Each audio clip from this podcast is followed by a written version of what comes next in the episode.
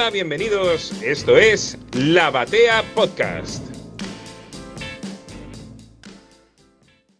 Para mí no generó, no generó las consecuencias públicas que, que debería haber generado, que por lo menos yo esperaba que genere. No, pero pasa que esta vez como que hicieron, empezaron diciendo que iban a aumentar cosas puntuales, que de hecho ya lo hicieron, pero ahora ya quedó claro que, van a ser un aumento generalizado. Creo que el, en el live del jueves lo, van a anunciar y si lo, si lo ves, digamos, como que al final todo ese aumento que, no se hizo durante el año pasado, se hizo todo junto este año.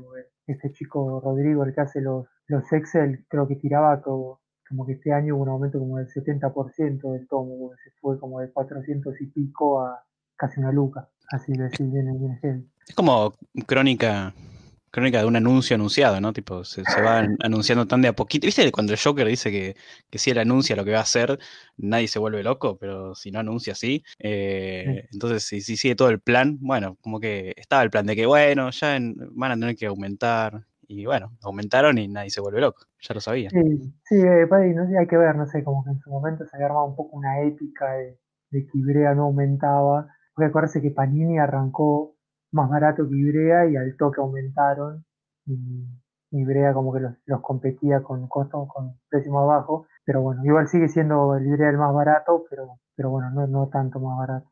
Sí. el problema es la épica de, decir no aumenté, no voy a aumentar, porque también se escuchó no voy a aumentar. Y ahí me parece que es donde se genera la contradicción, que seguramente en el live estén atentos, venga acompañado de una buena clase de, economía, en términos obertianos, ¿no? De lo que significa la economía, pero seguramente venga con eso, porque, porque no es ajeno a, hablar de, esos temas, por más que, después Juan y me lo desmienta. No, más, más bien todo al contrario. De hecho, digo, eso nos sirve un poco por ahí como, como introducción para, el, para la clase de hoy, porque, digamos, ¿Dónde nos habíamos quedado la vez pasada? Nos habíamos quedado con Rama Medio, primer manga editado oficialmente en Argentina, 1999, para ubicarnos en tiempo y espacio. Em, bueno, ya el boom del manga anime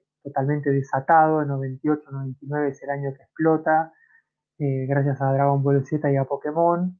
La láser funcionando a, todo vapor, tirando 50.000 ejemplares ya, creo que ya, sí, creo que para el final del 99 ya está, es pico histórico. Eh, y bueno, como, como habíamos dicho, Ranma, en la evaluación, digamos de vuelta, hablando de evaluaciones, ¿no? De, pareceres, sí, en ese momento se presenta como que es un, éxito moderado, como que le va bien, pero no tan bien como se esperaba. Eh, en parte, bueno, también por, por porque, o sea, si decimos el primer manga editado oficialmente en Argentina, pero tenía competencia con todo lo que llegaba de importado de España más que nada, de, México no llegaba demasiado. Eh, pero bueno, es lo suficientemente bueno el resultado como para eh, hacer una, para continuar la apuesta, para, para pedir retruco. Entonces, cuando se cumple un año, o sea, en el año 2000, un año de Rama en la calle, se viene como la segunda ola de, de títulos de, en el línea manga de Ibrea, que son tres. Fujigi Yui,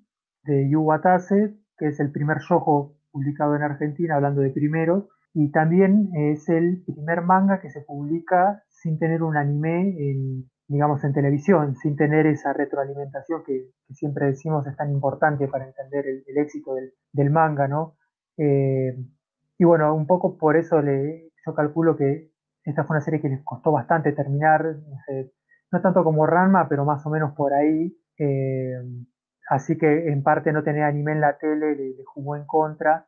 El anime creo que estaba doblado en México como, como siempre, pero acá nunca, nunca lo levantaron, nunca llegó. Y es interesante por ahí, eh, como para poner como anécdota, que este, este, manga tenía un correo de lectoras, más de lectores, pero bueno, como, era yo, como se, se le hablaba más a las chicas, que lo, manejaba el correo María Yepes, que en su momento era la, pareja de, de, Oberto y que tenía una, una, parte bastante, un rol importante en la, editorial de esos primeros años. El segundo título fue Macro 7 Trash, que en ese momento estaba saliendo todo el universo de Macro 7, eh, que tenía la, característica de ser eh, dibujado y escrito por Haruhiko Mikimoto, que es el diseñador de personajes del Macros-Robotech original. Y, bueno, ahí como, obviamente, ¿no? esto tampoco lo pasaron en la tele acá, pero tenía el gancho de, Robotech, ¿no? que es como el, ahora ya medio, me parece que medio se lavó eso, pero en ese momento era todavía como el, como el gran eh, anime, digamos, la, la mayoría de los, de los fans, sobre todo los mayores, habían entrado gracias a Robotech, así que tenía como, como esa onda, y bueno, y también esa nostalgia ochentosa que tiene mucho las elecciones editoriales de, de, Oberto, ¿no? que este tampoco funcionó tan bien, digamos, que también es otra cosa que tienen en común ese tipo de decisiones, como más adelante pasó con los, los historietas de X-Files y las Tortugas Ninja. Pero el tercer título, y es el que nos convoca, digamos, fue eh, Evangelion, ¿no? Eh, de Yoshizuki Sadamoto, también diseñador eh, de personajes de la serie, lo que le daba como ciertas credenciales, ¿no? Eh, y, bueno, para, marcar, digamos, quizás lo más importante, que fue el primer éxito rotundo de la editorial, el primer hit, y digamos, si bien es raro que, haya números, siempre lo, voy a repetir en, cada una de estas entregas, este es un caso raro en el que sí tenemos algún número, porque en ese momento La Nación y Clarín le hicieron una entrevista a Oberto en plano el argentino, bueno, viste en, plano argentino que se llenó de plata, eh, ese tipo de notas que hacen, se fue y triunfó en el exterior, y ahí tira un dato que es interesante, que él decía que la línea de manga vendía, eh, que, cada número tiraba entre 14.000 y 7.000 ejemplares por tomo y sabiendo que Evangelion fue el éxito, entonces podemos decir que esos primeros números tiraban, o por lo menos según Oberto tiró 14.000 ejemplares, supongamos el número uno, ¿no? Que, es, una guasada, ¿no? No, una, una cosa de locos. La verdad es que nunca se hablaron de números. A Oberto igual, creámosle la mitad. 30 centímetros son 15, por ejemplo. Entonces, 14 son 7, ¿no? 7000. No, pero él te dice 30, por eso. Sabe que le vamos a creer la mitad, entonces ya miente inteligentemente. Miente en función de lo cómo va a ser recibido el mensaje. Decimos también a veces por ponernos en, digamos, también en el tiempo y espacio, digamos, ¿no? Esto es año 2000. Supuestamente en ese momento, Cazador, que era la revista más vendida de, Argentina de historieta y eso, eh, andaba por los 7 supuestamente. También todo, todo, todas estas fuentes, eh, todas las cosas que, que, dijo todos Obertos Dixit, digamos, porque siempre fue de los pocos que habló de número, ¿no? Eh, claro, pero por eso, siempre los números, como decía hace un rato, son su, su clase de economía, su mirada de la economía y su mirada de los números y las tiradas, ¿no? Sí, sí. Creo que, creo que el único otro número que tengo que no es de él es que en un momento, en el contexto de una pelea con Duello, Andrés contaba que, ahora no me acuerdo si era de tirado o de venta, pero andaba como en, las, en los 3.000, 4.000 o 5.000, no me acuerdo, que, comiteando. Pero o sea, estamos hablando de, una época donde el papel vendía, ¿no? Es muy diferente hoy, 20 años después, donde tiras un, haces una primer tirada de un libro de, de mil y es un éxito rotundo, ¿no? Eh, eso ha, cambiado mucho, digamos. Sí, sí, totalmente, totalmente. Una, una infidencia, ahora que lo nombras a Doello, es el tercer editor que conozco que vive más tiempo fuera de la Argentina que, en ella. Mira vos. Sí, es el tercero. Y tenía hasta hace poco el Eternauta. Así que cuando te va bien en esto, te va bien de verdad, o por lo menos te, te vas del país. Y te da la posibilidad de, de buscar otros horizontes y seguir con la editorial acá como es el caso de, del, señor Leandro Berto. Ahora vamos. Sí, no, me imagino que sería el, Eternauta, pero la, pregunta es lo que quiere saber la gente del, que lee manga. ¿Cuáles son las características de la edición? ¿Tiene sobrecubierta? ¿No tiene sobrecubierta? ¿Venía con postales? ¿Existían en aquel momento las postales? Cuáles son las características extrínsecas de la, de la edición, que es lo que nos importa, ¿no? Claro, por supuesto. Estamos hablando de papel, tenemos que referirnos al papel.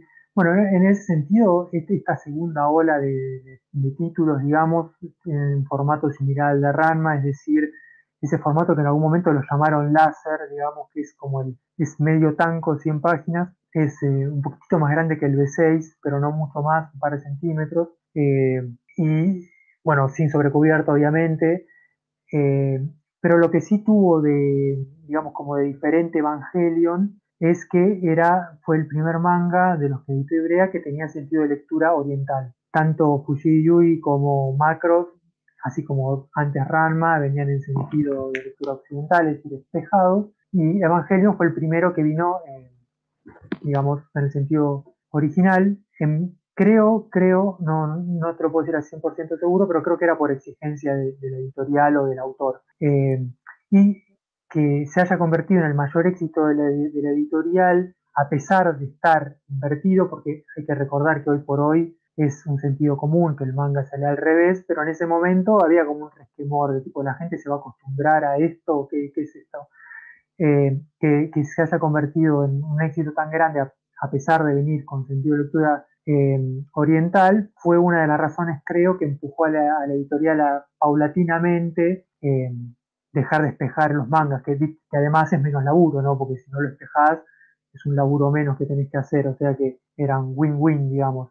De hecho, eh, cuando se cumple un año de, esta segunda ola de, títulos, se hace bueno, Oberto hace como un balance, qué sé yo, eso por ahí lo vamos a tocar más adelante, pero vino como, en la láser venía como con un cuponcito para recortar, eh, para, con una encuesta, digamos, como para que conozcamos a nuestros lectores, dónde compran los mangas, qué, qué sé yo, y, después en un láser mail, Roberto decía que, un montón de gente en esa, en, esa encuesta les dio el feedback de que lo preferían en sentido de lectura oriental. O sea que claramente, digamos, ahí como que se leyó mal el mercado, digamos. Entrar, quizás se, pecaron, se pecó de ser conservador, de bueno, esto es demasiado raro, pero claramente el público ya sabía que el manga se leía al revés, a pesar de que la mayoría de los mangas editados en España venían despejados, y bueno, ya, se notaba que ya eso estaba en el público, digamos, que la gente quería lo, original, ¿no? Eh, bueno, también Evangelion eh, vino con páginas a color, que también era raro, me acuerdo que era, era muy lujoso eso, con muchos extras también,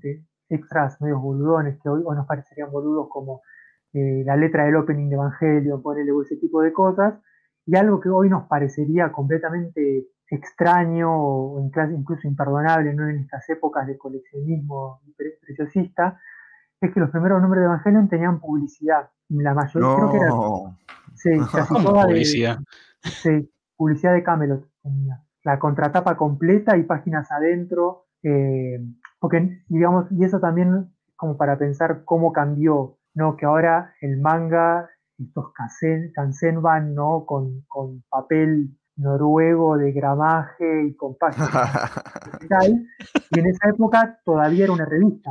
Era una revista que se compraba mayormente en el kiosco y se compraba para leer. Antes se leían los mangas. Es lo que podemos dejar como parte de la clase de historia. Antes eran, eran para leer. Y sin embargo, sin embargo, sí se puede decir que, que de algún modo es literalmente un, un merchandising del, del anime. Porque es, uno, es un caso de excepción en el sentido de ser, esto me imagino que muchos de los oyentes lo saben, pero vale decirlo en este contexto, de los que pasan del anime al manga y no el, trayecto habitual que es del manga al anime. Sí, sí, bueno, eso, seguramente lo vamos a entrar más en, detalle. Para, para mí es, es, una excepción a la regla en el sentido de que en general esos, esos mangas que están hechos como merchandising o publicidad del, del anime suelen ser malos que es una de las honorables excepciones, pero sí, pero sí es, eh, digamos, ese, ese, es el sentido, digamos, como de producción. Aunque es raro porque... Es, raro porque sí, iba a decir eso, que te iba raro porque este justamente el manga salió primero que, el anime. Eh, pero por razones es, extraño de desarrollo, no por porque... poco habitual que, que se dé este camino, pero hoy uno empieza a cuestionarse. Yo, yo me suelo pensar si no, no se consume tanto manga como un, elemento corpóreo del anime que, nos fanatiza y no como, como una lectura pura. Es un cuestionamiento que me hago y es algo que difícilmente vaya a tener respuesta en algún momento, una sensación que, que está en el aire. Bueno, acá es literal.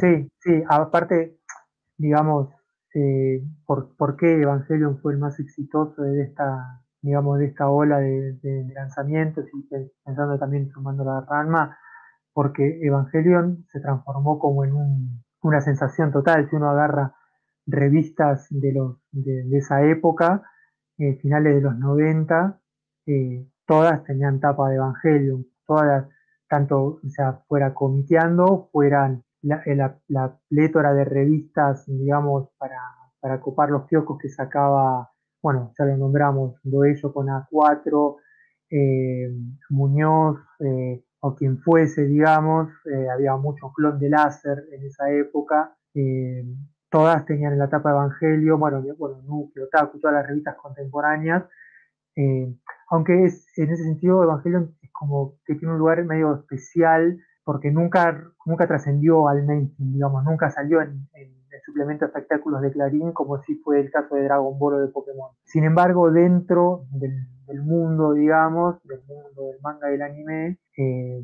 fue, fue, una, una, total eh, revolución por razones que, bueno, vamos a entrar en, detalle. Y, y encima, eh, con el agregado que tampoco estaba en el, en el principal canal para chicos, como, como sí lo estaba Dragon Ball, o sea, en esa época lo daban en Locomotion, el, el anime. Por lo menos tengo recuerdo que lo daban en, Locomotion. Y, mis, mis, compañeritos del colegio no veían Locomotion todo el día como si Magic Kids y, o Cartoon, que eran los principales que pasaban eh, anime todo el día, que estaban los más populares. Bueno, ahí podemos entrar en un poco porque es un poco. Hablar de Evangelion en Argentina es hablar de Locomotion, digamos, eh, para, los, para los jovencitos. Eh, ¿Qué fue Locomotion? Locomotion fue un canal de animación Em, que a diferencia de Magic Kid, que era un producto local, digamos, creado por, productoras argentinas, Locomotion un, un canal, una señal latinoamericana con base en Miami, em, creado por, em, era de Hearst, eh, Hearst es una empresa de multimedio, más que nada con fuerte en el tema de prensa, que tiene muchísimos años, eh, Randolph Hearst, el creador del, de, digamos, de, de, la corporación y del periódico, no me acuerdo si es el Times o New York Times, bueno, el ciudadano Kane está basado en el tipo, como para decir una idea. Bueno, se creó esta señal Locomotion que se crea en el 96 y en primer momento era medio como si fuera el canal Boomerang, que tampoco los más jóvenes tampoco van a saber lo que era Boomerang, pero Boomerang era un canal eh, como hermano de Cartoon Network donde ponían ahí a Box Bunny o Scooby-Doo, dibujos viejos de Hanna-Barbera. Bueno, lo bueno vuelve. Claro, exactamente. Bueno, Locomotion era más o menos así, pero con, con con otro tipo de dibujos. Estaba, por ejemplo, el dibujo de Flash Gordon, el fantasma, eh, con algunos animes viejos, como por ejemplo Fuerza G, ese tipo de cosas, pero viendo cómo venía a la mano, eh, y en parte en eso, digamos, el anime fue clave, eh, en el 99 se decide darle un vuelco al canal y crear el primer canal de animación apuntado a jóvenes y adultos, que era algo que no existía en América Latina bueno, ahí de a poquito el canal empieza a, cambiar. Eh, no sé si en Buenos Aires estaba de antes, en Mar del Plata, donde, yo me crié, digamos. El canal lo ponen en este momento, aparece en la grilla en el 99, eh, y de hecho el lanzamiento de la nueva imagen de Locomotion se hace el primero de noviembre del 99 con el estreno de Evangelion. O sea, Evangelion fue el pilar sobre el cual Locomotion largó esta apuesta de, animación para adultos, siendo la otra pata South Park también, que, antes lo daban en Canal Azul, me parece, bueno, y después terminó ahí en Locomotion. Eh, y en ese sentido, me parece que es interesante pensar, eh, digamos, esto lo, podemos pensar, de que cuando estaba, cuando estaba armando esto, pensaba que lo importante que tuvo Evangelion en, en el fandom, digamos, fandom o en la historia del manga anime en Argentina, es que fue un poco como el coming of age, del, como el crecer de los fanáticos del manga y anime, porque yo siendo por ahí de la edad justa que vi Dragon Ball y los Caballeros del Zodiaco cuando tenía 6, 7 años, en el 95 cuando se estrenaron, cuando llega Locomotion con esta idea de animación para adultos, o para adultos, no yo tenía 13 años, pero como para más para jóvenes, como que me agarró en el momento justo, digamos. Yo tenía 13 por ahí, un momento en que quizás si el Locomotion no aparecía y hubiera seguido con Pokémon, ya estaba más cerca del momento de decir, bueno, Pokémon ya para chicos, qué sé yo, y cuando ese público por ahí estaba por llegando a la pubertad y como por, por ahí se le podía haber escapado, pum, aparece Evangelion y es como, apa, esto también hay cosas para grandes, hay cosas, productos más sofisticados, más, diferentes y eso me parece que fue como una red que, retuvo a ese público de Magic Kid y lo, lo mantuvo en el fandom del manga y en anime, me parece. Sí, es muy, muy interesante, muy interesante lo que mencionas y, me generaba un poco esa sensación cuando, cuando hacía la, lectura y el repaso de, la serie para, para este programa. Pensaba, bueno, ahora primero decir que más allá de que haya eh, animación y series on demand, el panorama televisivo de señales ha cambiado para mal y hoy no sería tan dificultoso poner, poner señales que pasen este, series. Creo que, que el gusto por encontrarse el programa sigue existiendo y podríamos recuperar un poco el panorama. Hoy es, la verdad, bastante anodino el, el grupo de señales que tienen animación y, y series este, juveniles, infantiles, la verdad es que creo que ha bajado un poco, un poco la edad, o sea, como que es para más chicos que antes, a pesar de, del boom de adultos consumiendo animación que se dio en los últimos años. Eso lo pienso por un lado y viene atado a este otro pensamiento que tiene que ver con que me da la sensación que el anime siempre tuvo algo que lo generó lo, convirtió en algo más atractivo para, para chicos y que tiene que ver con que te subí un poco la vara de la violencia o de la sexualidad al grupo etario. Es decir, Caballeros del Zodíaco acabas de mencionar, lo veía cuando tenía 6 o 7 años. Tiene escenas de violencia bastante explícitas, con sangre, cosa que es muy difícil de ver en cualquier filtro actual, es decir, la mera aparición de sangre sube el PG automáticamente. Vean cualquier película del MCU y van a entender de lo que estoy hablando. Y, por otro lado, Evangelion, que a ese combo, y ya lo vamos a desarrollar más con profundidad, no sé si era la palabra ideal para usar, incluye la sexualidad como nuevo tropo para un público de 13 años. Entonces, como que siempre sube un poquito la vara de la edad y juega con los límites sensores. Me parece que los productos occidentales están más filtrados. Es como que le, pusieron a la canilla un, filtro de mejor calidad. Y, los productos este, que tienen que ver con el anime siempre se pasan un poquito del límite de la franja etaria. Eso hace, me parece, que se vuelva mucho más atractivo para la audiencia infanto-juvenil porque son edades donde siempre querés ver un poquito más de eso. Te, genera un shock muy importante y te atrae, por supuesto. No, no es una crítica hacia el producto, sino a entender que, esa transgresión lo vuelve de arranque muchísimo más atractivo que, que lo, lo pacato estadounidense, por ejemplo, con la sexualidad. Ya sabemos lo, cómo, es la, ideología yankee en relación a eso, ¿no? Sí, sí, sí, totalmente. Bueno, de hecho, digamos, si uno lo quiere ver en las sombras, donde que las luces, digamos, eso también fue moldeando e-, ese tono edgy, como dirían los chicos hoy, digamos, del público de anime. Pero en esa época era, era muy claro, digamos, eso de, como bien decís, de, que te mostraba un poquitito más, te quedó un poquito más lejos.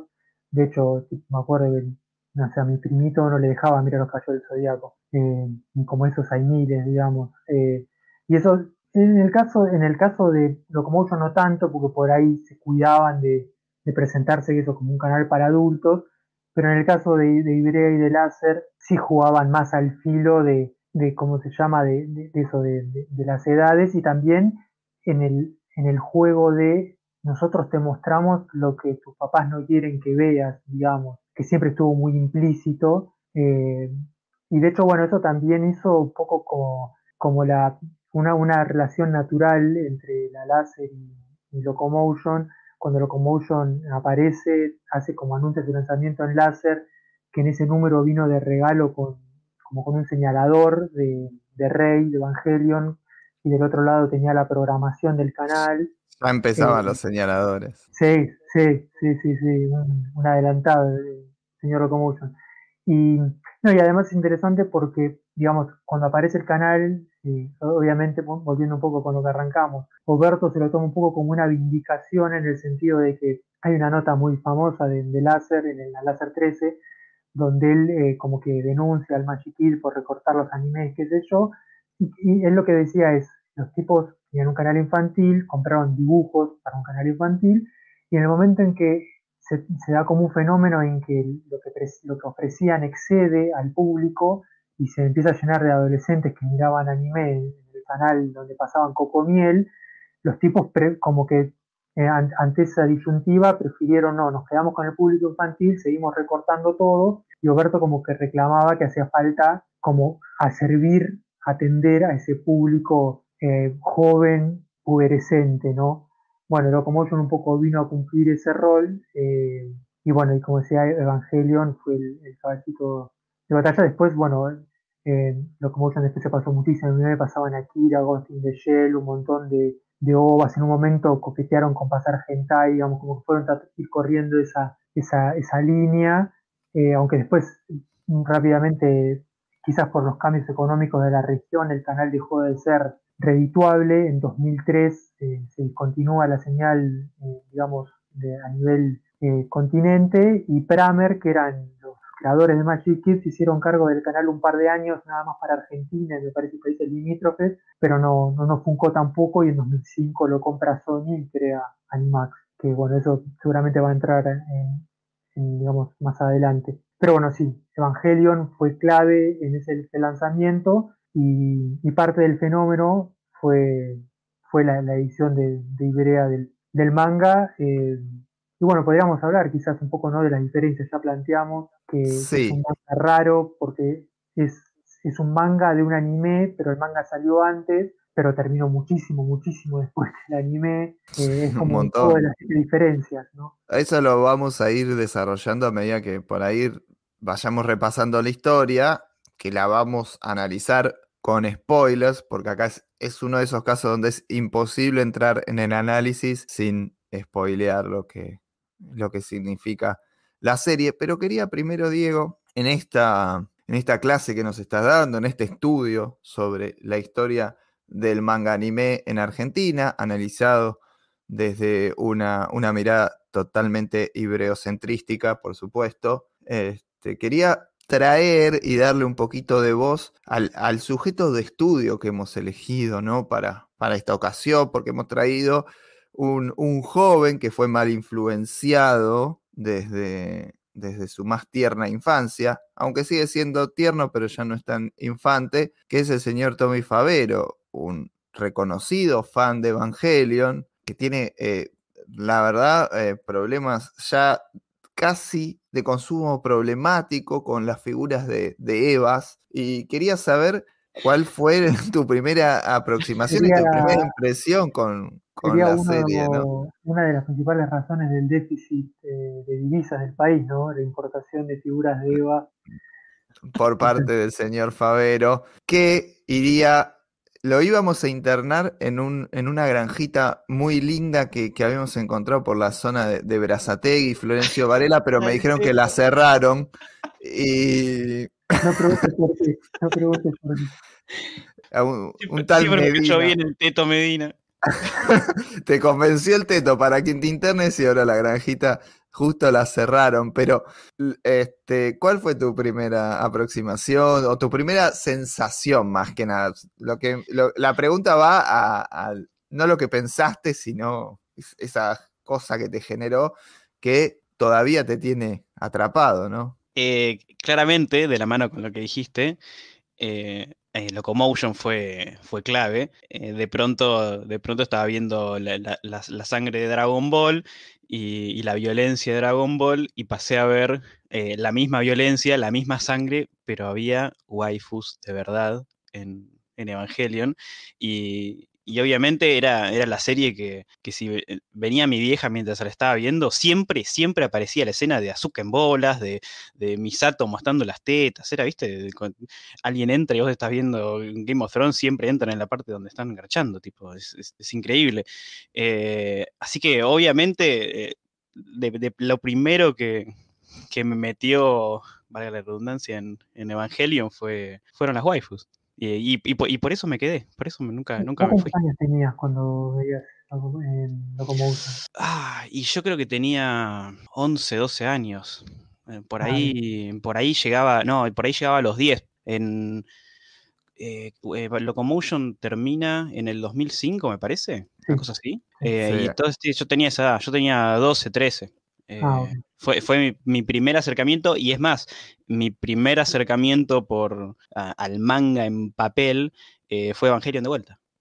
fue como la doble, la, doble virginidad de, de algo para adulto o, semi-adulto en, anime y, el primer manga que, compré diciendo, che, para esto, esto lo quiero. ¿Cómo que hay manga de, de Evangelion? Así, e, esa pregunta. Sí, sí, aparte fue como, como que lo sacó en el momento justo. Fue como que en el momento de mayor frenesí por la serie aparece el manga, que fue por, por ejemplo lo que no pudieron hacer con, con Dragon Ball o Sailor Moon, digamos, ¿no? que llegaron muchísimo después. Acá fue en, el momento justo que lograron conseguir la licencia de la serie y bueno, por eso los números.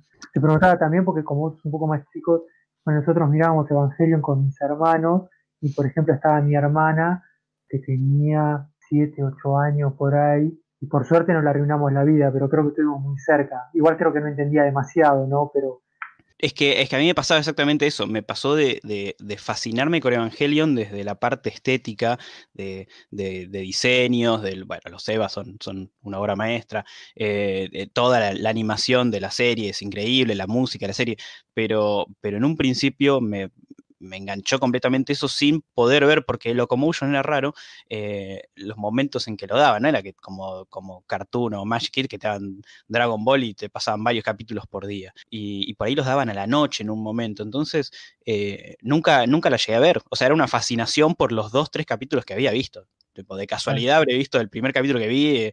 Eh, cuando Shinji despierta a Eva, tipo algo así zarpado, y me quedó grabado. Y la, serie la terminé de ver mucho de grande cuando, cuando la bajé. Entonces no es que no es que puedo decir como Dragon Ball que, ah, no, la vi toda en, la tele. No, no, fue una, fue una fascinación por lo poco y nada que había visto.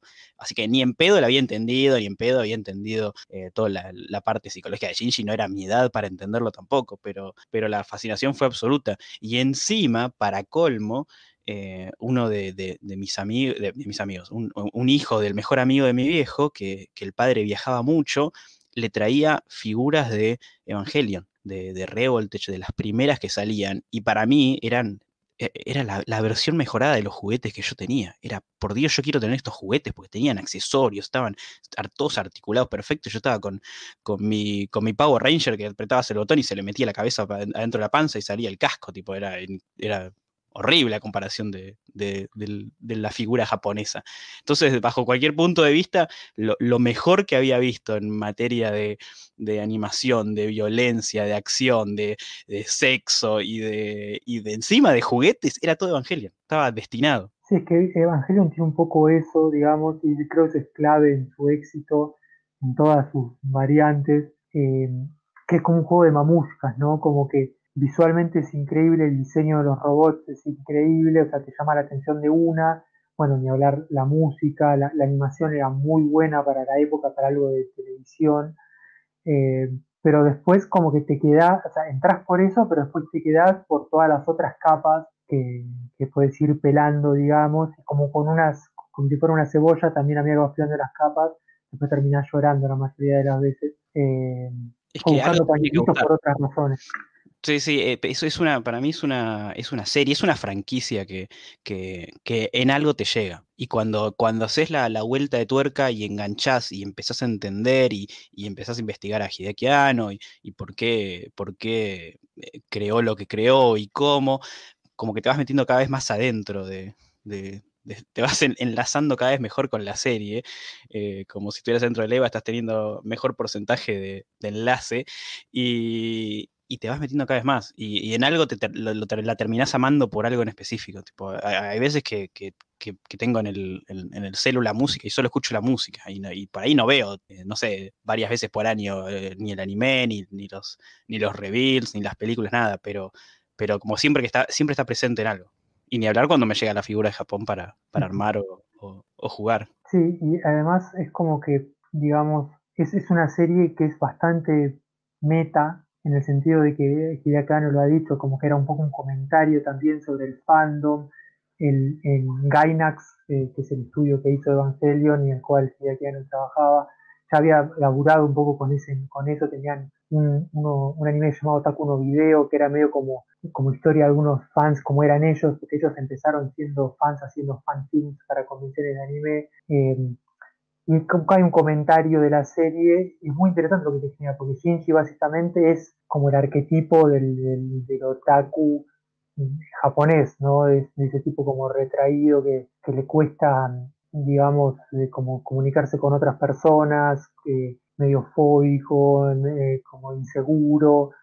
Y es muy interesante cómo ese arquetipo que, que, venía a hacer un comentario sobre la sociedad japonesa terminó prendiendo tanto eh, en todo el mundo y un poco también habla quizás de, la sociología de, la gente que consume manga y anime o incluso se diría fantasía o ciencia ficción en general, ¿no? Eh, pero hay, hay, algo muy interesante de, a, mí particularmente me pasó que, bueno, yo decía, tenía 13 años y como que me sentí muy identificado con Shinji por todo el viaje que hace él en la serie y creo que eso también fue como un gancho y me parece que eso también llegó en el momento justo en el uno puede, lo ve solo en la láser, uno lo puede ver con los correos de lectores y, todo eso, digamos, como que estaban esos sentimientos, ¿no? Obviamente de inseguridad clásica que cualquiera pasa por la adolescencia o que la mayoría pasa. Y bueno, Shinji aparece como un personaje que, lo canalizaba, digamos, eh, pero bueno, además envuelto en, una, narrativa de ciencia ficción que, va, va entre el empoderamiento y no tanto, ¿no? Porque es, es un personaje como que maneja un robot poderoso, pero al mismo tiempo es como que nunca deja de ser un adolescente asustado, ¿no? Eso me resultaba muy atractivo a mí cuando, era chico. ¿A vos te atrajo automáticamente el personaje de, de, Shinji? Porque es atípico totalmente en lo que, en lo que estábamos acostumbrados. Y, y sinceramente, hacer esa ruptura a los 13, 12, 11, 14, 15 sigue siendo difícil. Es algo que por ahí en 2022 y siendo adultos, em, es mucho más accesible como para reflexionar, porque uno se, percibe un poco más vulnerable por ahí. Cuando sos chico, como que tenés una sensación de, identificación o de querer ser por lo menos como los personajes un poco más, más hegemónicos. Este, Shinji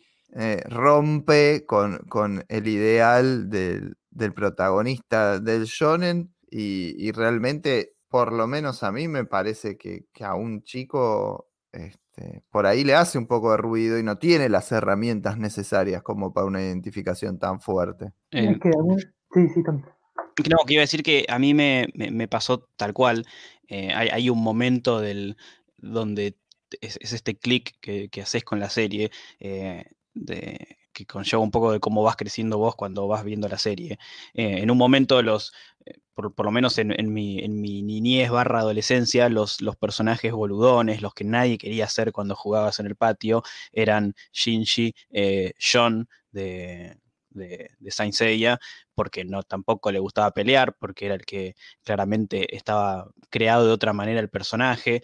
Eh, entonces eran para, para, el boludeo, el meme de Shinji subite el robot y Shinji es un boludo, eh, está por todos lados pero, pero hay, un momento donde vos entendés y te das cuenta de, que lo más realista de, la serie que tiene eh, e, es, más realista que Goku como, protagonista y que, y que le, para mí lo hace, enaltece más la serie. Eh, obviamente que esto al estar hecho por Hideki Anno y por gente adulta, ellos lo estaban viendo como, como, como algo, algo, algo propio y nunca estuvo apuntada tanto para chicos la serie. Creo que desde un primer, primer momento se dieron cuenta que, que el anime podía tener otro mensaje, mostrar otra cosa, contar una historia donde el gancho sea, no, los Sebas se pelean y después te clavan el episodio 25-26 y, te, mueve completamente eh, la historia que te están contando. Eh, pero obvio que, lo que dice Mariano es, clarísimo. Si yo, yo este Evangelion lo veía completo a los 12 años, Shinji era un boludo. Era, ¿cómo no, cómo no va a pelear si tiene, si, tiene el, arma más fuerte? Es como que eh, Goku, eres la antítesis de Goku. Y eso para, para cierta edad de público es, es, es chocante. Cada vez que realmente juega, digamos, como que el, héroe de shonen clásico, tipo Shonen Jump, como Goku o Luffy o Naruto, aunque han ido cambiando a lo largo del tiempo, si uno compara Goku con Kanjiro, el protagonista de Kimetsu no Yaiba, pero en general son como tienen más, sigue más la lógica del superhéroe norteamericano en el sentido de que son figuras que la idea es que cuando los chicos lo, leen piensan, este es quien yo quisiera ser, ¿no? Como una fantasía de poder. En el sentido, Shinji como que viene a ser, como que la identificación es más cercana, no es quien vos quisieras ser o quien te gustaría poder ser, es quién sos, digamos. En ese sentido es como un espejo eh, feo en el que mirarse, ¿no? Porque no, no te devuelve, no, no te da ese, ese, ese como inyección de dopamina, oh, qué grosso, mira cómo nos caga todos a palos, sino más bien es como eso, es como un espejo en el que uno realmente no quisiera poder mirar, no quisiera verse reflejado, porque bueno, porque está paralizado por la duda, porque todo el tiempo se está escapando, eh, porque no le gusta una chica y no, no, se anima ni a decirle el nombre. Eh, pero bueno, o sea, por alguna razón a mí como que me, cerró eso, digamos, de eso, como de, esa identificación. Eh, obviamente después con el paso del tiempo, y eso también por ahí es una marca de que es una buena obra, y después el sentimiento de uno a lo largo del tiempo va cambiando, ¿no? Después, eso me pasaba a mí a los 13, 14 años, después, a los 25 por ahí lo volví a mirar y pensaba qué tipo pelotudo es este, después lo pensaba de otra manera, y bueno, y de hecho el mismo Hideaki ha hecho ese viaje, se nos hace todo el arco hasta las películas de Rebuild of Evangelion, que son las cuatro películas que son una suerte de remake guion slash secuela. Eh, digamos, ese viaje, esa transformación está plasmada ahí, eh, que es muy interesante. Pero, pero sí, sí, ciertamente, por un lado o por el otro, lo que es cierto es que era algo diferente, digamos, Evangelion, en, ese planteo. Y, eso creo que fue parte de por qué fue tan atractivo. Sí, mi, mi identificación con Ikari, la verdad, es que es plena durante, durante toda la serie. Porque cuando Gendo le dice a. El chabón se identificaba con Gendo Ikari.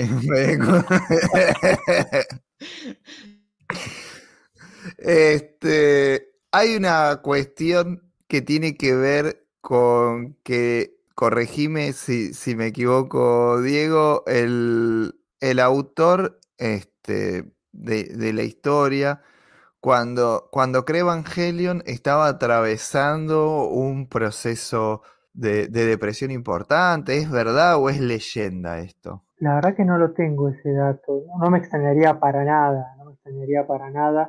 Y de hecho eso que decía de, de Evangelion, que ahí se ve muy fuerte el contraste con este, el final de estos, como digo, estas películas que son una suerte de remake y también de una secuela, es muy claro el contraste de un tipo que ya es maduro, que, em, que ya tiene la vida hecha y es totalmente diferente al final de, la serie sobre todo el final de of Evangelion, que es más similar al final del, manga. Em, hay como un pesimismo, ni siquiera un pesimismo, es un pesimismo bastante misantrópico en el sentido de, pensar que la, sociedad es una mierda, pero también como muy ensimismado, de, odiar a todo el mundo porque primero te odias a vos mismo, ¿no? que, puede ser una, manera de diagnosticar la depresión, ¿no?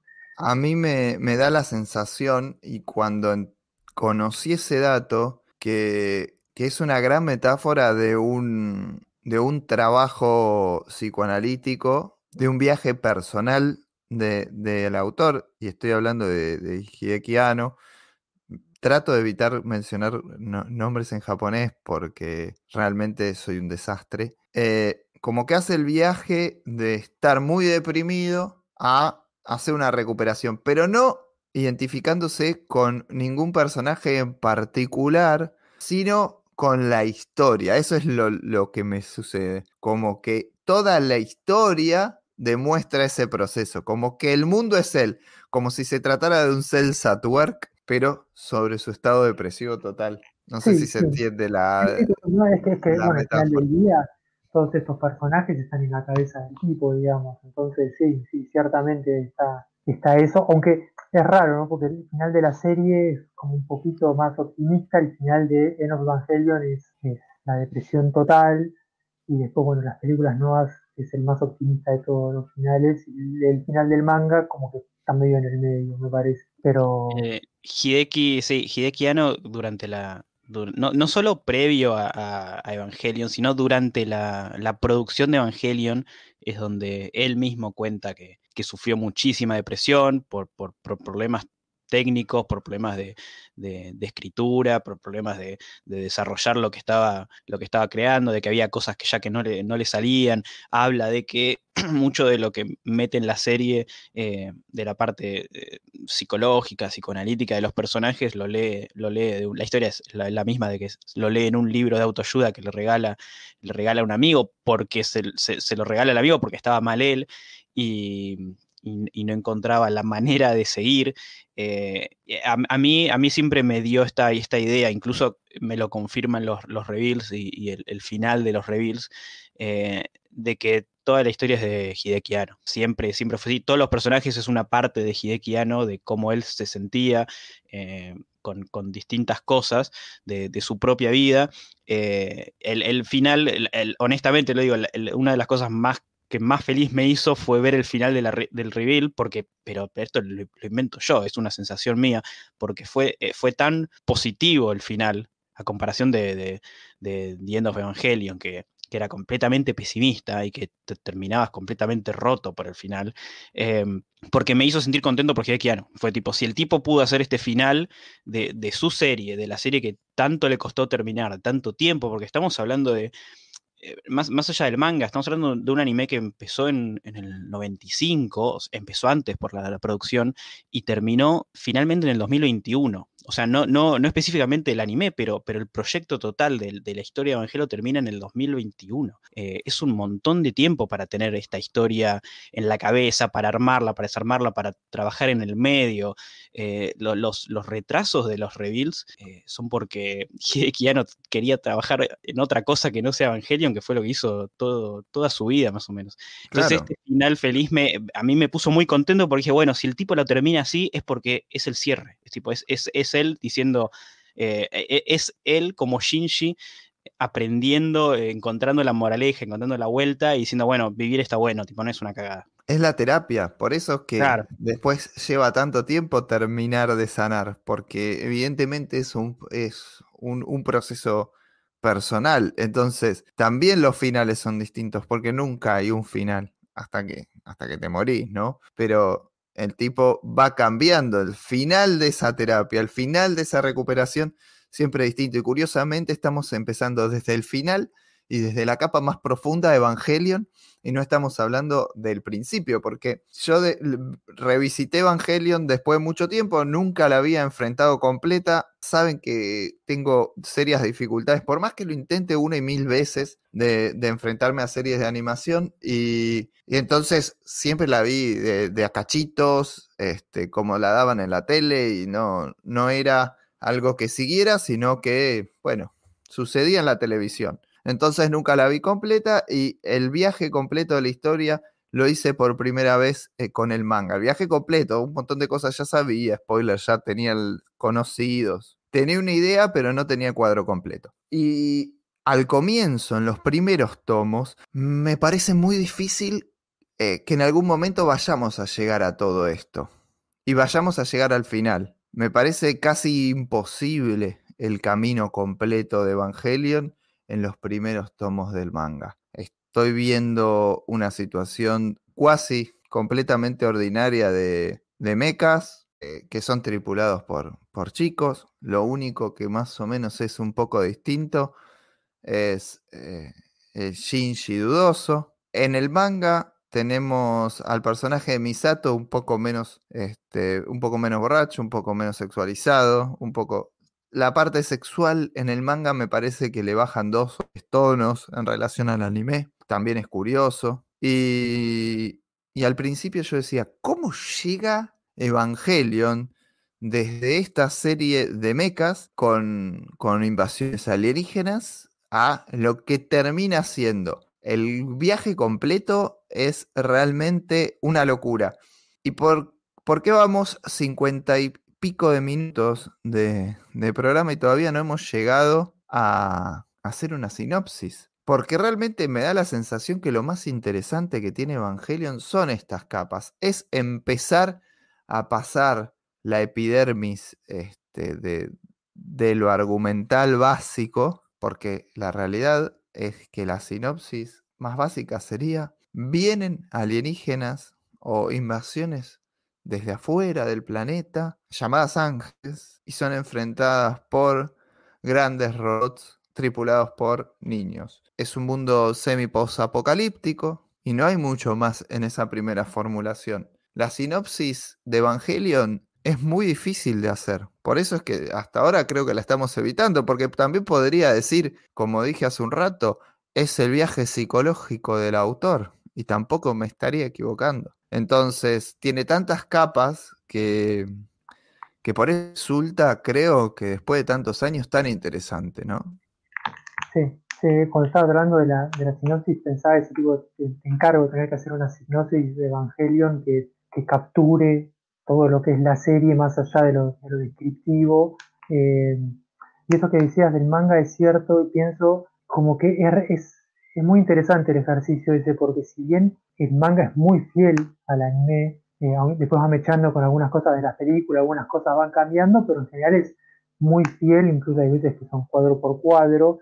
Sin embargo, hay, algo de, la extrañeza, de, de, lo diferente que tiene el anime como que se pierde en la traducción. Y eso es porque es eso que es diferente del, anime a veces no está solamente en la trama, digamos, en lo que pasa, sino está en la selección, en la elección de música, en cómo, en los planos, en, los colores, es como, como que es, es, difícil de, traducir eso a C, al manga, y por eso el manga queda como una versión más, eh, más eh, digamos, como más estilizada, más eh, más directa de la trama. Eh, no sé, habría, habría que hacer, bueno, un poco vos sos como el, el en el sentido, Mariano, de, de, cómo se siente la serie habiendo leído el manga sin haber visto completa la serie antes, que en general es la dirección del consumo que tiene la mayoría, ¿no? Vos metes el anime y después te das al manga. Eh, por, por ejemplo, no sé,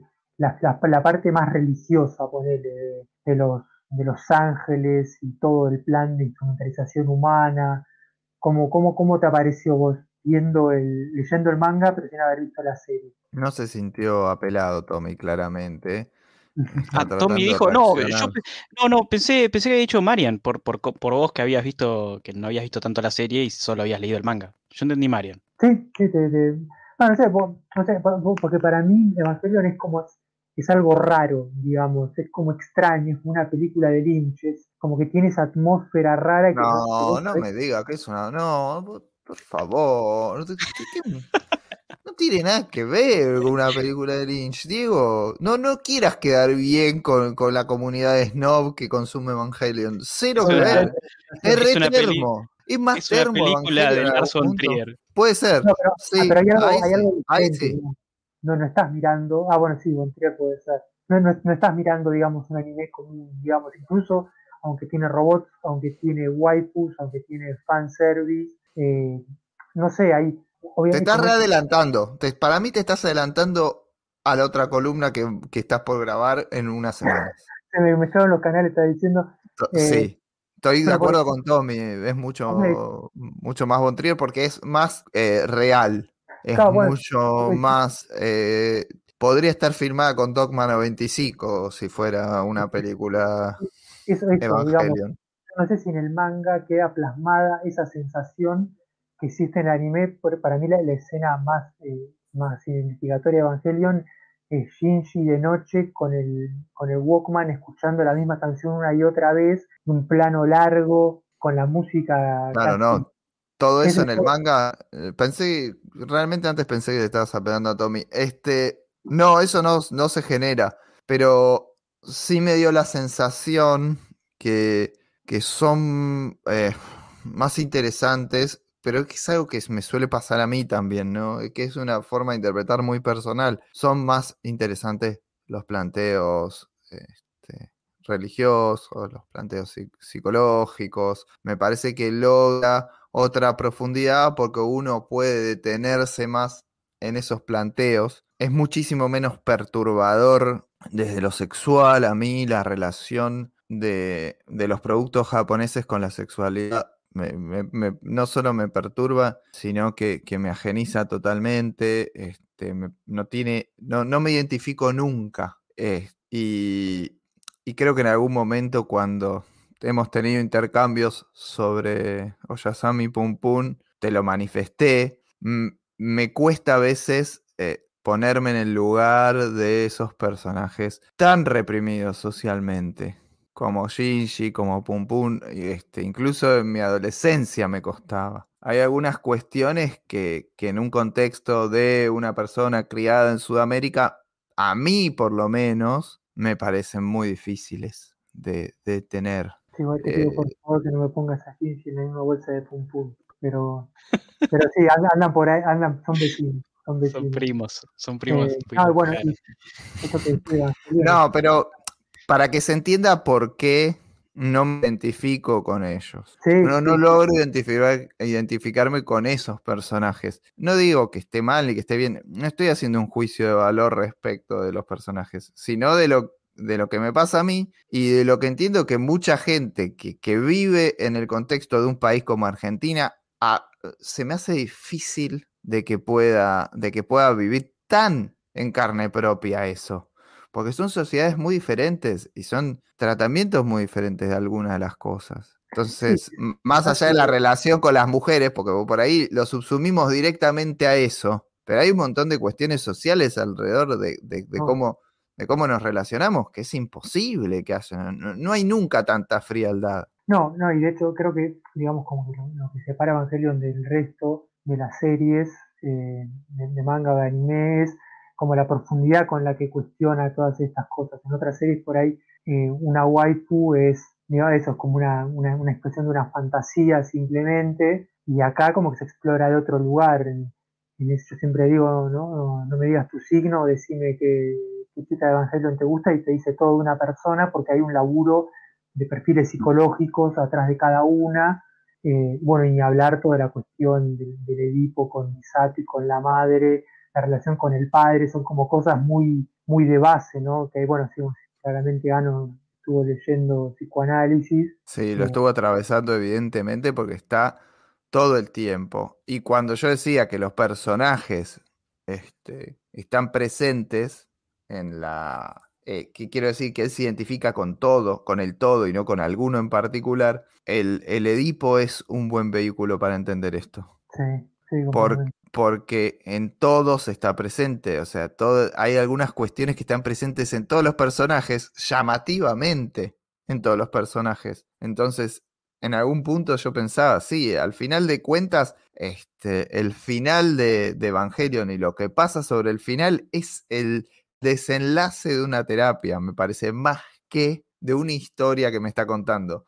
Y por esto de que tiene, eh, el, Edipo está en, dos personajes por un lado, en otros dos personajes por el otro, y siempre presente así, cruzándolos, y, siempre hay una cuestión traumática con la madre en, en todos los tripulantes. Entonces ahí siempre podría estar identificado con cualquiera de ellos, y todos tienen un hilo en común que no es habitual que tengan esas coincidencias entre personajes, pero me estaba, me estaba perdiendo un poco de esto y vuelvo a la pregunta, que es lo sexual en el, en el manga está muchísimo menos presente y eso me sirvió para conectarme mu- mucho más con, con el personaje, porque me parece que Shinji es más eh, entendible en algún punto. Es un personaje mucho más, más real en el manga que en el anime. Hay una escena crucial en relación al, al, al sexo que, que en el anime ocurre, que para mí en el manga no. Y, y- y es con el, para mí en el coma de, de Azuka, esa cosa tan perturbadora, La.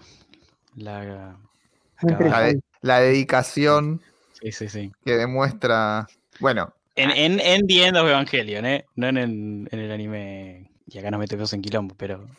ah, ok, en el no manga está en, está, los- en el, en el- No, en el, en el manga no está, está la escena de, de Azuka en coma. En el anime no está la escena de Azuka en coma con, con el coso. En The End of Evangelion está la escenita de, de Azuka en coma. En el, en el OVA Ah. final. Ah, qué quilombo que hicieron. No, ah, ahora entiendo. ah, sí. no. Uf, porque yo pensé que, que- que la diferencia era empezaba mucho después entre Eh, no The End y el original. Acá tenés diferencias entre el manga, el anime, los primeros dos OVAs y los reveals. Y encima, Es como un tomo manga. 10, 11 del manga que pasa eso, el coma. Claro, No, 11 claro, debe claro. ser. Son Hay- hay 14. si- Hay situaciones de los personajes que, que cambian absolutamente de una versión a la otra. Hay, eh, hay- bueno, esto es un, un poco de eh, por qué se hizo el manga en tanto tiempo, ¿no? Eh, Sadamoto se tomó, se tomó bastante tiempo y en ese tiempo pudo ver el final del anime, eh, el final de, de los OVAs y hasta incluso pudo, tipo, está, está metido un poco del, del principio de, de los reveals de las películas que salieron en el del 2007 en adelante. Eh, pasó por, por los tres productos más importantes de, Evangelion eh, de manera, pero, pero fugaz. Eh, incluso hay el, el, el after credits, la escena post créditos es un guiño entero a, a los reveals. Eh, que te la regalo este, para, para estar hablando un montón de tiempo en ver, si, si está metido o no en los reveals, mí- si el final del manga tiene que ver con los reveals, una- es, un, es un viaje eh, interesante. Pero Para pero mí lo que yo- que- del manga está desubicadísimo, no se entiende, muy no, no se entiende. Muy se entiende por-. Nada que Tienes que sí o sí haber visto los, los reveals y entender. Y hasta incluso, eh, habiendo visto los reveals, eh, tenés que haber visto la última película para poder llegar a tener una hipótesis de qué es lo que está pasando. De No, no, si es- el manga es, es previo a los reveals. Porque eso es lo que decía Diego, de que los reveals son una, una especie de secuela, pero reimaginación, pero reboot, pero tiene que ver y, y está, está metido el anime también ahí adentro y, y- y los ovas. Pero eh, acá hay un, lo que vos decís, Marian, de los personajes, eh, y lo, lo mezclo con lo, de, con lo de Diego. Acá cuando Sadamoto escribe su... Él, lo dice, incluso están en las notas de, de, de Ibrea, de, en los márgenes de, los, de la- las solapitas de la edición deluxe, está, está Sadamoto que ah, cuenta un poco de su vida, habla un poco, a veces habla boludeces y a otras veces que dice cosas interesantes. Y, en muchas de, la- una de las cosas que- interesantes que dice es que eh, estos son los personajes versionados por él, estos son sus personajes. Eh, y que una de las dificultades que tuvo, que es lo que mencionaba Diego, de que eh, cuando el anime te muestra esos planos largos, con música, con, con, con solo la cara de Shinji rebobinando, Shinji despertándose en el hospital y mirando, mirando las luces del hospital todo el tiempo, Sadamoto no tiene esa manera de contar la historia. Entonces, eh, para buscarle la vuelta, tiene que meter más desarrollo de personaje. Y, esto es lo que a Shinji lo hace un poco más, no, no quiero decir heroico, porque no es heroico, pero lo hace más, eh, como más interesante en que tiene un poquito más de gancho el personaje. Es, es claramente distinto el Shinji del, del manga que, de- que del anime, sobre todo en, en la parte final, donde vos vas viendo que eh, la superación del personaje de, eh, en el final del manga defendiendo a Zuka, entendiendo el mensaje de que, de que él tiene cosas por las que vivir y se tiene que querer al mismo, eh, rompiendo un poco el proyecto de instrumentalización humana. Eh, y, Rey es otro de los personajes que cambia un poco y Rey es mucho más interesante en el manga que en el anime porque eh, al, poder leer lo que piensan los personajes y darle un poco de tiempo más en la psiquis de cada personaje, eh, hace que se transforme un poquito más interesante. Que, al mismo tiempo, Rey es mucho más interesante, a mi entender, en el manga. Kaworu, que es un personaje clave, es miles de veces más interesante en el anime que en el manga. En el manga no se entiende Kaworu. Sí, es muy raro cómo está caracterizado. No se, no se construye, no se construye eh, su importancia como personaje a lo largo de la historia, sino que de golpe sucede en el manga. Eh, como que yo los sabía que tenía este, mucha más, mucho más protagonismo del que estaba viendo. Y medio que lo define de golpe, y eso está mal hecho. Es un personaje que está evidentemente mal construido. Ni siquiera es como, me parece, bueno, le quitan importancia. No, no, está mal construido, porque es fundamental para la trama, pero en ningún momento te lo indica hasta que sucede, hasta que empieza a tomar ese protagonismo. Y es de golpe, sin ningún tipo de, de presencia, casi que no tiene relación con los otros personajes hasta que es importante. No te muestran escenas de, de intimidad, en la casa de Misato no va, eso sí que sí ocurre en el anime. Entonces, Lo- lo- hay, una, hay una escena clave que es para el, para el personaje que en el anime está y en el manga no, que es eh, Kaworu tocando el piano con, con Shinji. Claro. Eh, tocando juntos el piano y que le enseña a tocar el piano y vos ves que, que tocan al mismo tiempo, tocan al mismo ritmo. Eh, en, en- en el anime te lo muestran a, a Kaworu como como una especie de, de amigo, eh, interés amoroso de Shinji, como que Shinji nunca termina de entender a, a Kaworu, pero se siente atraído ante Kaworu porque le empieza a mostrar otro, otro tipo Vamos de reacción a su persona. Está caliente con todo, sí, sí. Sí, sí, sí, sí, Shinji ta- también. Eh, a mí el, el personaje de Kensuke, el- uno de los Está amigos, nada, en algún momento está nada de convertirse en un harem esto. Sí, sí, sí. A mí siempre me encantó el personaje de Kensuke cuando, cuando en un momento dice, pero este, este pibe vive con el minón. Le- después le meten la otra mina que está buenísima también en la casa. Eh, la, la- la- la chica loca que también está buena eh, le tira onda. Después el pibe, tipo, la vida de este tipo de ser increíble y encima tiene que defender el mundo. A mí Kensuke siempre fue la- el punto de vista del, del lector, del lector volviéndose loco, diciendo, no puede ser que este tipo no active con nada de lo que tiene. La verdad es que es bastante, bastante interesante. Sí, sí, está bueno esa escena. Esa escena está también, también en el manga. Y, bueno, por lo menos, a ver, la escena del, del coma de, de Azuka, por primera vez, este, sirve para confundir el, el sollozo típico del anime y lo convierte realmente en lo que, en lo que yo siempre entendí, que era un gemido. Porque viste que en el anime no sabes si lloran o están calientes. Bueno, acá mezcló las dos cosas. Finalmente se da. ¿Cómo? Ese el, el gritito Kia, sí. El Hugo. "Uh". Sí, sí, ¿por qué gimen? O sea, es uno de los problemas que tengo con el anime. ¿Por qué se gime tanto cuando no se está en una situación sexual? Bueno, acá, por suerte, finalmente lo logra. Hay un par de cosas que de este rato eh, siento, Tommy, que me dice y que me hace eh, concluir un par de cosas que surgen y que me parece que tienen origen, tal vez, en Evangelion, o por lo menos desde el punto de vista del fandom. Hay algo que tiene Evangelion que es mucha caracterización de personajes y una de las cosas que suelo escuchar como, como ajeno al, fandom del manga anime es, no, porque las relaciones entre los personajes, los personajes de esta, las personalidades de los protagonistas de esta serie me gustan y no me gustan y me da la sensación que toda esa elaboración tiene origen en Evangelion. No sé si, si más o menos entienden a lo que me refiero. Sí, en el sentido como que puso la vara muy alta, digamos, o, digamos, sí, acá hay un, hay un laburo de, digamos, de, de caracterización, de, de- crear la psique de los personajes, y no solamente de los personajes, sino de cómo interactúan entre ellos, aunque bueno, como, como veníamos diciendo, es, es todo como un reflejo de, de la mente de Hideaki.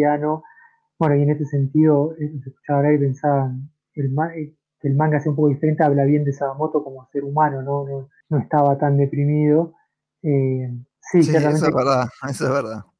Le permite ver las cosas de afuera a Sadamoto, totalmente. claro, no, no, no, no, no pudo conectar con esa depresión clínica, entonces tuvo que darle un poco más de agencia a Shinji. Eh, pero sí, puede ser, y aparte es, es algo que, que está como en primer, como en primer plano en la serie. Si bien están los robots, están los, los ¿cómo se llama? Los ángeles, está todo ese conflicto, buena parte de la serie, y eso quizás es lo, lo que queda medio recortado en el manga, como hablaban recién con, con el tema de Kaoru, son esas interacciones, digamos, esas fiestas en la casa de, Misato, o las escenas en la escuela, o los cursos, digamos, simplemente per- personajes hablando y, y un, un elenco relativamente reducido. Entonces, por eso los personajes quedan muy delineados y tienen personalidades muy marcadas. eh, muchas veces por ahí no es, no es el caso en, en otras series, ni, hablar fuera, o sea, ni siquiera solamente del manga y anime, sino en, en general. Es, hay como un laburo muy fino ahí. eh,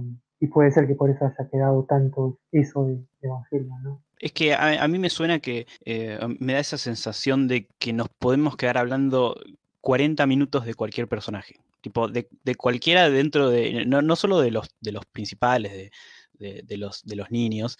eh, ha- hay personajes como, como Kashi, que, que en el manga está muy bien explicado, que es el, en el único lugar donde se explica el, trasfondo de Kashi, cómo es que llega a ser este, este doble agente sexy, facherito, y, y en el manga, que me encanta, tiene un, un- como para Shinji es como una especie de, mentor, de que ayuda a, transformarse un poco más en, en el héroe, o en realidad es una, una persona un poco más completa. Eh, pero en el, en el anime vos nunca ves el, pasado de, Kashi, ni siquiera en- ni en las películas, ni, en los reveals, en ningún momento lo ves. Eh, no, tampoco me gustó muy bien el, final de Kashi, la muerte de Kashi, porque es medio ambigua, no, no, no te queda muy claro todo. Eh, pero podemos hablar de Kashi, podemos hablar de Ritsuko con su problema con, con la madre de las dos queriéndolo a, Gendo, eh, de, su, madre puesta en los, en los tres, en los Magi, la, figura de Yusuhara, de Toshi, que acá es súper principal con, con la hermana herida y teniéndose que subirse a Eva y, siendo eh, asesinado por, por Shinji, eh, el, trauma que le genera otro más a Shinji, eh, hasta Fujutsuki, el Fujutsuki, no Fujutsuki, el, asistente amigo de Gendo, que, al principio también fue medio mentor, que tenía un enamoramiento con Yui también, es los personajes están muy desarrollados en muy poco tiempo y, de una manera muy, muy interesante para los personajes. Todos tienen sus fallas, todos tienen sus, sus, problemas, todos, todos, tienen su pasado, todos tienen sus relaciones dentro, dentro, del trabajo. Misato es un personaje fantástico que, en un momento lidera, se pone seria y lidera eh, el ataque y la, defensa de la humanidad contra Los Ángeles y después llega a la casa, se pone en pedo, se pone un topsito y, se cae de risa y, se quiere levantar a, a, Kashi y hace medio ahí como un, ese histeriqueo. Em, son, fantásticos todos. Entonces, una vez que te vas metiendo, y lo que tiene también es que al haber tanto de los personajes, podés ver al Gendo del manga, al Gendo del anime, al Gendo de los OVA. Em, tiene, tiene mucha cosa atrás y, tiene mucha. Eh, mucho desarrollo. Y en realidad en el anime es muy poco tiempo, incluso en el manga también. Eh, la cantidad de tomos por la, historia que cuenta, más allá de que haya salido en un montón de tiempo, eh, está muy bien realizado el trabajo con los personajes. Salvo, bueno, el de Kaworu, que mucho no me copa, pero eh, lo que, lo que me, hace mal con Kaworu me lo, me lo recupera con Kashi. Sí, son un personaje secundario de Evangelion, tiene más profundidad que muchos protagonistas, digamos. esa es una de las... Eh, no, solo, o sea, eso más el hecho de que logran hacer todo eso mientras están peleando los robots, mientras hay una trama con nombres de ángeles, con, digamos, una versión del apocalipsis y de la evolución humana. Eh, en ese sentido es casi como una clase de, guion, de cómo logras tejer esos personajes en una trama sin que pierda un terreno el uno y el otro. ¿Para vos no pierde terreno el tema de la, trama de acción alrededor de, todo esto? ¿No pierde peso? No, no, sé si pierde peso para Quizás en el, en, el concepto, por ahí es loco eso de que es un anime de robots, pero con, sobre todo en el anime, porque el manga es más condensado, pero en el caso del anime por ahí pasan dos, tres capítulos sin que, se haya una piña, digamos. Pero está tan bien llevado que uno no lo sufre tanto. Pero, no, porque, porque es mucho más interesante lo otro. A lo que voy es que me parece que la trama. Los ángeles me parecen horriblemente diseñados, sus formas de ataque me parecen pésimas. Eh, todo eso, la verdad es que no me interesa ni un poquito. Yo en el momento en que lo leí estaba tan cebado que me había comprado la, la Láser Plus 2, que era la, láser especial de Evangelion, y ahí Agustín Comenzans, que era el traductor de, todos los mangas de Ibrea en esa época y escribía Mega Láser también, había traducido un librito que se llamaba Red Cross Book, que era como una especie de guía conceptual que te da, el nivel que estamos manejando, ¿no? te daban un, diccionario de conceptos filosóficos y, teológicos cuando ibas a ver Denos Evangelion. Entonces la, la revista esta de láser traía toda esa traducción y traía todo un desglose de cada ángel, qué ángel de la Biblia era y cómo el poder se reflejaba con lo que hacía. son, son bíblicamente correctos los ángeles. ah, no, no, no, sí, sí, eso está bien. Tiene como, como un muy buen trabajo de investigación la obra en ese sentido. Bíblicamente correctos bueno, diría que se referencian relativamente en la Biblia. Vamos a ser un poco más, más exactos en la apreciación. O sea, se referencian relativamente en la Biblia. Eso está muy bien, bárbaro, pero después es como que los ángeles son, no tienen por qué, no tienen un por qué, los ataques, bla, visualmente son feos, este, los diseños son son simplones, o sea, el diseño, a ver, el diseño de un ángel al lado del diseño de, los Eva es pobrísimo, por ejemplo. No el diseño, el diseño de... No, pienso dos cosas ahí. Por, ¿De quién lo dibujó? digamos, sobre todo esa parte, los mejores son los del medio, cuando llega Azuka, que son esas dos o tres peleas que pelean los tres Evas juntos. Está a poner yo creo siempre creo que el primero que pienso es el, el que. De dorada, de, de, vidrio, es que dispara. Eh, Ramiel. Ramiel, bien. Eh, bueno, que, que en los, en los Evangelion está hecho un CGI espectacular. Eh, pero de, alguna manera es como que, esto que vos decís, como que no tiene motivación, un poco va a colación de que uno a medida que va avanzando la serie y el manga también, uno descubre que el verdadero enemigo es el hombre mismo, ¿no? Como que los, los tipos, los ángeles de alguna manera son casi como una, una fuerza de la naturaleza, son como si fuera un volcán o un maremoto. El problema es, es la gente al final. Claro, pero finalmente es a lo que voy. O sea, como que la trama que tiene que ver con mechas en realidad es totalmente secundaria y hasta me parece que es medio chota. A las peleas, como que siempre la, la dificultad que presentan es más o menos la misma. No, además eh, hay un momento ahí donde tienen que jugar contigo, esas peleas del medio o cuando tienen que entrenar el baile sincronizado. Eh, por ahí esa es la, parte donde la acción alcanza el, pico en, la, en, las dos, tanto en el manga como en la serie.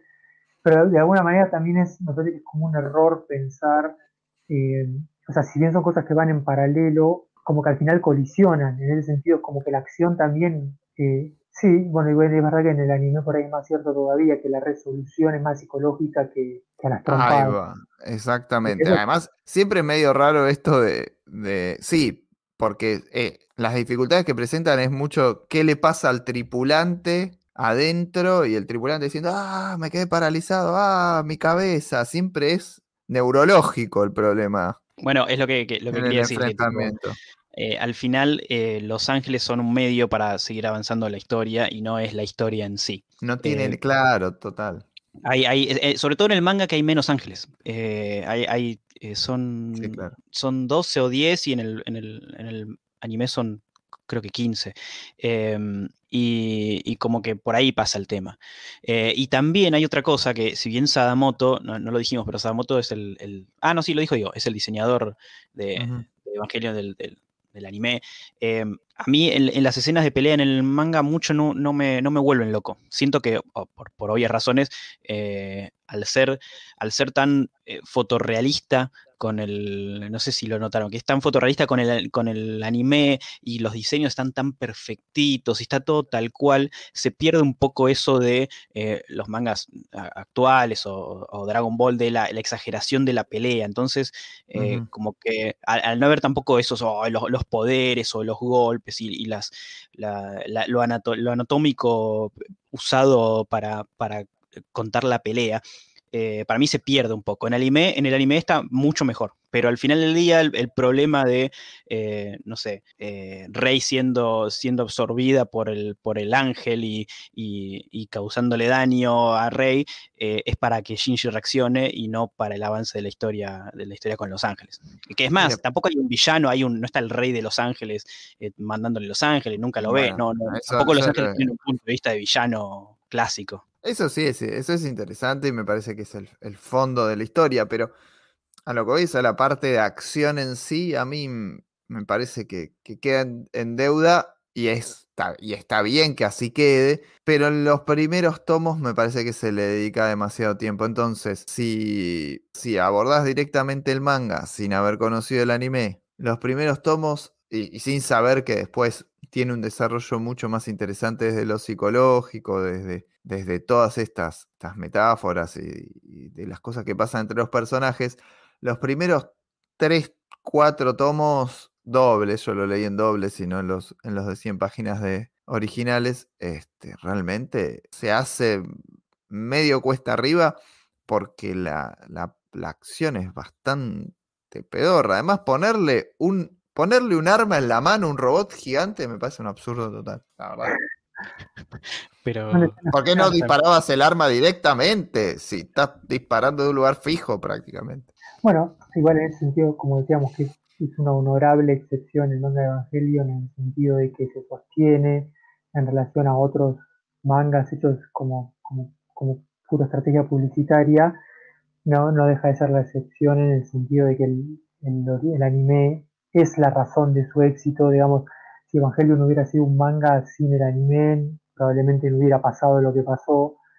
Eh, en también decía, por eso me, cuesta imaginar O sea, para mí me es imposible ponerme en lugar de alguien que lee nada más el manga sin haber visto el anime. Mi lectura está muy informada por, por lo que vi. Entonces, no, nunca podría responderte si el manga se sostiene solo.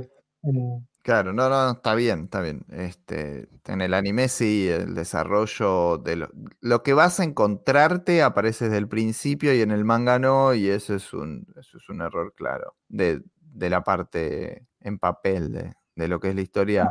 en general, digamos, eh, lo que se celebra un poco del, del manga a veces es que para el, el- el consumidor, ¿no? Porque estamos hablando de lectores y espectadores que encuentran en los últimos capítulos la resolución, ¿no? Tanto de Nova Evangelion como los capítulos de la serie, demasiado sesudo, demasiado psicológico, demasiado conceptual, como que suelen celebrar que el final del manga, como que por ahí marida mejor por- porque tenía todos los elementos a mano, Sagamoto tenía todos los finales para hacer un corte y pegue, como que por ahí combina mejor la, parte de acción con, la parte psicológica y también es, puede, esto puede ser algo bueno o algo malo, depende a quien le pregunte, ¿no? pero como que es más explicado, digamos, es como que tiene una caja de diálogo, una caja de texto que, que te aclara qué está pasando cuando la serie estás más en bolas, ¿no? Para, para seguir el hilo de lo que está pasando. Bueno, incluso la, la escena que, que es, que es zarpadísima del, de The End of Evangelion, de, de uno de los OVAs, de, de los EVA de producción en masa, eh, contra Zuka, y en el manga es contra Zuka y contra Shinji, en el anime original no existe. Eh, no, hay, no hay gran escena de acción al final, no hay... No, está esta, esta batalla de uno versus muchos, eh, que encima se regeneran, eh, con, con Shinji entrando a salvar la azúcar. En el, en el manga, Sadamoto hizo, che, agarró lo, mejor de The y dijo, esto lo pongo acá porque me, me sirve para, para que haya un poco de acción al final, que en el, en el anime nada que ver. Eh, si traducís eso versus los episodios 25-26, que, que es algo, eh, no sé, es, es- es- es o una genialidad o es el- son los peores episodios de- de- del anime, para depende a quién le preguntes. Vos, vos Eh, imaginate, vos imaginate que la gente se queja del final de Game of Thrones. Vos imaginate si el, el último capítulo de Game of Thrones era mm, Daenerys sentada en una silla con, con voces en off y sacas de diálogo. Te prenden Sí, fuego sí, y, y todos aplaudiéndole al final, tipo, Claro. yo no, Cersei, todos aplaudiéndole, congratulations, y termina ahí, pum, no, no, Eh. te explota el mundo. Hay, hay una cuestión que tiene que ver con el final del anime original que generó sorpresivamente reacciones este, de protesta de los fans en, en los estudios Gainax, tengo entendido, este, que evidencia una falta de presupuesto. Bueno, esa, esa, es, esa es una de las leyendas detrás de, eh, uno de los mitos detrás de Evangelion, que, bueno, acá está esta, esta mística que yo decía, eh, de que detrás de Evangelion no hay solo un- una franquicia o una producción, sino que están este tipo de cosas, como, como el, Red Cross Book, que te cuenta cosas que si no lo lees ahí es imposible de entenderlo ni en el manga ni en el anime, o sea, es imposible. En la, en la edición deluxe de, que, publicó Ibrea, eh, posteriormente está al final las aclaraciones con, con las traducciones y ciertas cosas que, que sacan del Red Cross Book. eh, pero, pero una de las cosas que, que siempre se dijo y que quedó, que después lo negaron, es eso de, no, el 25-26 no tenía presupuesto y no llegaron al presupuesto, entonces decidieron hacer, como, como buscando una justificación de que, bueno, no es el final que quisieron darnos. Y, y mucho tiempo después, Hideaki dijo, no, no, tipo, la plata siempre estuvo, siempre lo hicimos con la misma plata, tipo, era, era lo que yo quería hacer. Y, y, y es ¿Vos- más, que, que es cierto eso? No, para mí Sí, es una sí. respuesta contrafáctica. No, no, no es posible. Es, cambia totalmente la lógica que, que venía llevando narrativamente hablando. Eh, es la visualmente diferente. El portero de Gainax, cuando cayeron los otakus, le dijo: No, no, muchachos. ¿Qué? No, ¿No, no sé. había presupuesto?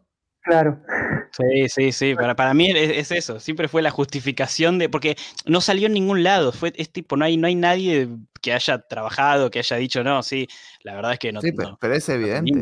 es Pero, evidente, no, para llegó mí- sin para mí- nafta al final. Eh, para mí, eh, no, una cosa es llegar sin nafta, pero no monetariamente. Para mí, eh, Hideaki Anno en ese momento ya estaba tipo eh, mal psicológicamente y, y recurrió a lo que él, a lo que él estaba transitando, a hacer este, esta, tipo este doble episodio extraño, psicológico, eh, muy, muy que no, tenía nada que ver con lo que estaban contando desde el punto de vista de la psiquis de Shinji, muy, muy raro todo. Em, pero paralelamente, eh, en, el, en, el, 96 termina Evangelion, en el 97 sale, eh, ya, empiezan a salir los, los, OVA recontando los primeros episodios y con el nuevo, con el nuevo final.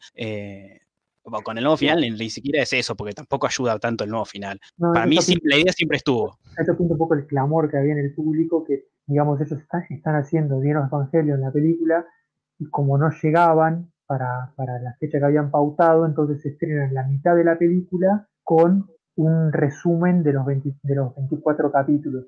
Esa, esa versión se llamó Death and Rebirth, y después, no sé si uno o dos años después, eh, salió la película per se, la, la película entera de los Evangelios. Pero, pero sí, sí, no sé, no, o sea, no, no sé si, si es cierto lo que se quedó sin presupuesto o no, pero seguro de que el clamor, el clamor combinado con el éxito, ¿no? Porque la cantidad de muñecos que vinieron desde el día uno también empujó a, bueno, vamos a darle a la gente lo que quiere. Eh, eh, es más, lo, que, lo que para mí confirma de que todo esto era tipo de Hideki diciendo yo lo quiero hacer así, lo que lo hacemos así y, se joden.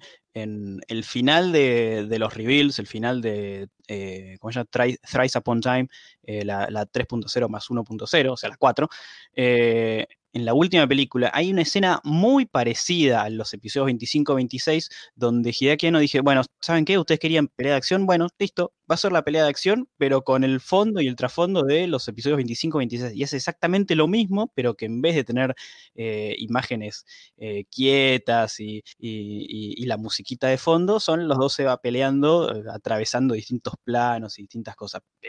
una pelea casi efímera porque no se estaban eh, es como esas peleas de Dragon Ball, ¿viste? Donde uno ya llegó al punto más alto y otro llegó al punto más alto y, no va a ganar nadie porque sabes que uno es Vegeta y otro es Goku y decís, bueno, pero ¿para qué estamos peleando? Bueno, eh, con esa, con esa misma importancia. Eh, yo, para mí siempre fue Hideaki haciendo, haciendo la suya. Bueno, está bien. Para mí, para mí no, para mí hay algo realmente extraño y que, y que sucedió, tiene que ver con alguna puede ser presupuestario, puede ser personal, pero es una decisión que, por lo tanto, o por lo menos, está pésimamente tomada y, es ajena al desarrollo que venía teniendo. Este, las acciones físicas contra los estudios, bueno, yo qué sé, ya me parece un poco extravagante, pero antes de entrar a a tratar de analizar el, estos finales y diferentes finales. Voy a necesitar, Tommy, que me expliques no solamente los distintos finales, sino el anime original. Todo ese caminito lo necesito porque no lo entiendo. Yo leí el manga nomás. Antes de entrar en eso, quiero hablar de un tema que antes dije los personajes, analizar la profundidad, eh, tal personaje me gustó, tal no, surge con Evangelion. Y hay algo que si bien no surge con Evangelion, se repite todo el tiempo, y que también me van a tener que explicar esto, que es la palabra waifu. Es decir, ¿estar caliente con alguien significa necesariamente casarse? ¿O casarse idealmente con esa persona? ¿O por ahí solo estás caliente? Creo que no tiene nada que ver con casarse. O sea, la, waifu como esposa es más una terminología agregada que no, incluye casarse. Eh, no, va por el. Eh, no va por el me caso con esa. Pero es, es un, ella es mi elegida, tipo, vos tenés tu wife, Diego tiene su wife. Lo del matrimonio que un poco como anecdótico por el caso este que, salió en todas las noticias del mundo del japonés que se había casado con un holograma. Bueno, es como una práctica de, fandom, digamos, como intenso de elegir un personaje y como, como, decía recién Tommy, como elegirlo como digamos, como comprar todo el merchandising, como, como hacer una inversión emocional no solamente, obviamente, digamos, en beneficio de las empresas japonesas y de todo, y, también, también como del, merchandising amateur del que siempre hablamos acá, en beneficio de esa gente también es una inversión monetaria, pero antes que nada es una inversión emocional en un personaje, digamos, ¿no? Y en ese sentido como que Evangelion se presta mucho porque los personajes, como veníamos hablando, son tan eh, tridimensionales, ¿no? Eh, que como que invita a, a esa práctica con, con, el abanico de personajes de la serie. Ah, ok, ok. entiendo. Vendría a ser más como soy de tal o cual casa de, de Harry Potter. Exactamente. Pero con, pero con resultados sexuales. Sí. Es, quizás la relación que podría tener una adolescente de esa época con su Backstreet Boy favorito, digamos. U hoy, no sé, con, con un trapero o con quien fuese. Con el de BTS. Eh, O sea, igual la pregunta, eh, la, la amerita, Mariano, te miro a vos. ¿Cuál es tu waifu? ¿Vos te, te gusta, te gusta Azuka Mandona, que te golpee? ¿Te gusta el personaje de la Sundere? ¿Te gusta la rey calladita? Eh, Son dibujitos, que- son dibujitos animados. No importa, también, vos extrapolate, no, importa, vos hacé, hacé el juego del, del, del otaku, hay Garia. Terminado de leer y no hayas salido con una favorita. Claro, o, o tenés a Misato, Misato le gusta un poquito la joda, tiene un par de problemitas también, por ahí te, te gusta Ritsuko, Ritsuko también era medio, parecía, parecía ahí medio frigidita, como que no, no, no, no entendía nada de la sexualidad, pero le entraba al jefe eh, a, a escondidas ahí entre los pasillos, por ahí te gusta Kashi, Kaworu, tipo, hay muro, mucho, eh, eh, la, la delegada te puede gustar, tipo, que te prepara la comidita, hay muchos para elegir, uno, uno te tiene que haber llamado más la atención que el otro. Mm, me parece que ya saben, o sea, las, menos asiáticas en su, en su concepción, que son eh, Misato y Azuka, me parece que, que cualquiera podría, podría haber, podría haber preferencia. O sea, no tengo una. Eso es también lo que a veces me cuesta el concepto de waifu, es decir, ¿por qué elegís un personaje? si son de la serie. personajes, ¿por qué necesitas Si vos- exclusividad? Si vos fueras Shinji, no puedes estar con todas, ¿qué sos? Pará, tenés que tener un, un límite, tenés que elegir a una. Y si es un personaje de una serie, ¿por qué te elegir una? Claro, está bueno de la fantasía, es es una fantasía. Encima te pones monogamia en un mundo de fantasía. Eso Claro, es lo que siempre claro. me, me llama la atención. ¿Por qué, no? Este, por supuesto, Rey, eh, no. Este, cualquiera, no sé, que si te interesan las muñecas inflables, bien. Este. Encima pero tenés no, varias para no, elegir, Rey. Podés- la Rey 1 no, la Rey 1 la, la- la sacamos porque no hay que elegirla. Pero Rey 2, Rey 3, hay distintas Rey 2 también. Bueno, y, y después lo mismo, la, la compañera de clase, como que digo, no, muy, muy asiático, o sea, son como, Ritsuko, como, como tengo más eh, pre- presencia en el manga, no, como bien decíamos, no está bien desarrollada, es difícil que pueda ocupar ese lugar. Pero bien, tanto Azuka como, como Misato es, es posible. Mujeres con personalidad, ¿no? Diego. No, sí, sí, Misato, toda la vida. Tenía un póster de Misato en la pared como tenía en esa época. Ahí está, ahí está la waifu. ¿Cuándo lo decidiste, Diego? ¿Antes o después del beso con Shinji? No, antes, antes, durante la serie. Sí, sí, sí. Como la, la, la figura, digamos, no solamente como la mujer de armas tomar, sino también como, como que era mayor, como madura, digamos. O sea que mil buscamos mil. Sí. Estamos hablando de que no existían conceptos en ese momento, ¿no? Tampoco Pero- es madre, pero bueno. En, este, en esta versión no es madre. Sí, no, no, es madre simbólicamente en algún punto ejerce un rol sí, totalmente. Sí, parental. sí, sí. O sea, si, si, si Shinji llega con, con una mala nota en el cuaderno de comunicaciones, firma Misato. Madre de tutor o encargada. maternidad de comunicación. La, la firma del cuerno decía la, la- la mala nota era porque no se había subido el robot, claramente. ¿Y vos, Tommy? Eh, a mí el, el, el rol de la Sundere eh, siempre me pareció Qué interesante. Sí, sí, no sé, o sea, ya está, quedé. Pero um, es como, tal vez yo la puedo cambiar, ¿viste? Esa, esa fantasía, bueno, yo, yo la meto toda en la misma bolsa y, y Azuka es mi, mi waifu forever. O sea que si, que si Diego, estará en alemán. si Claro. Di-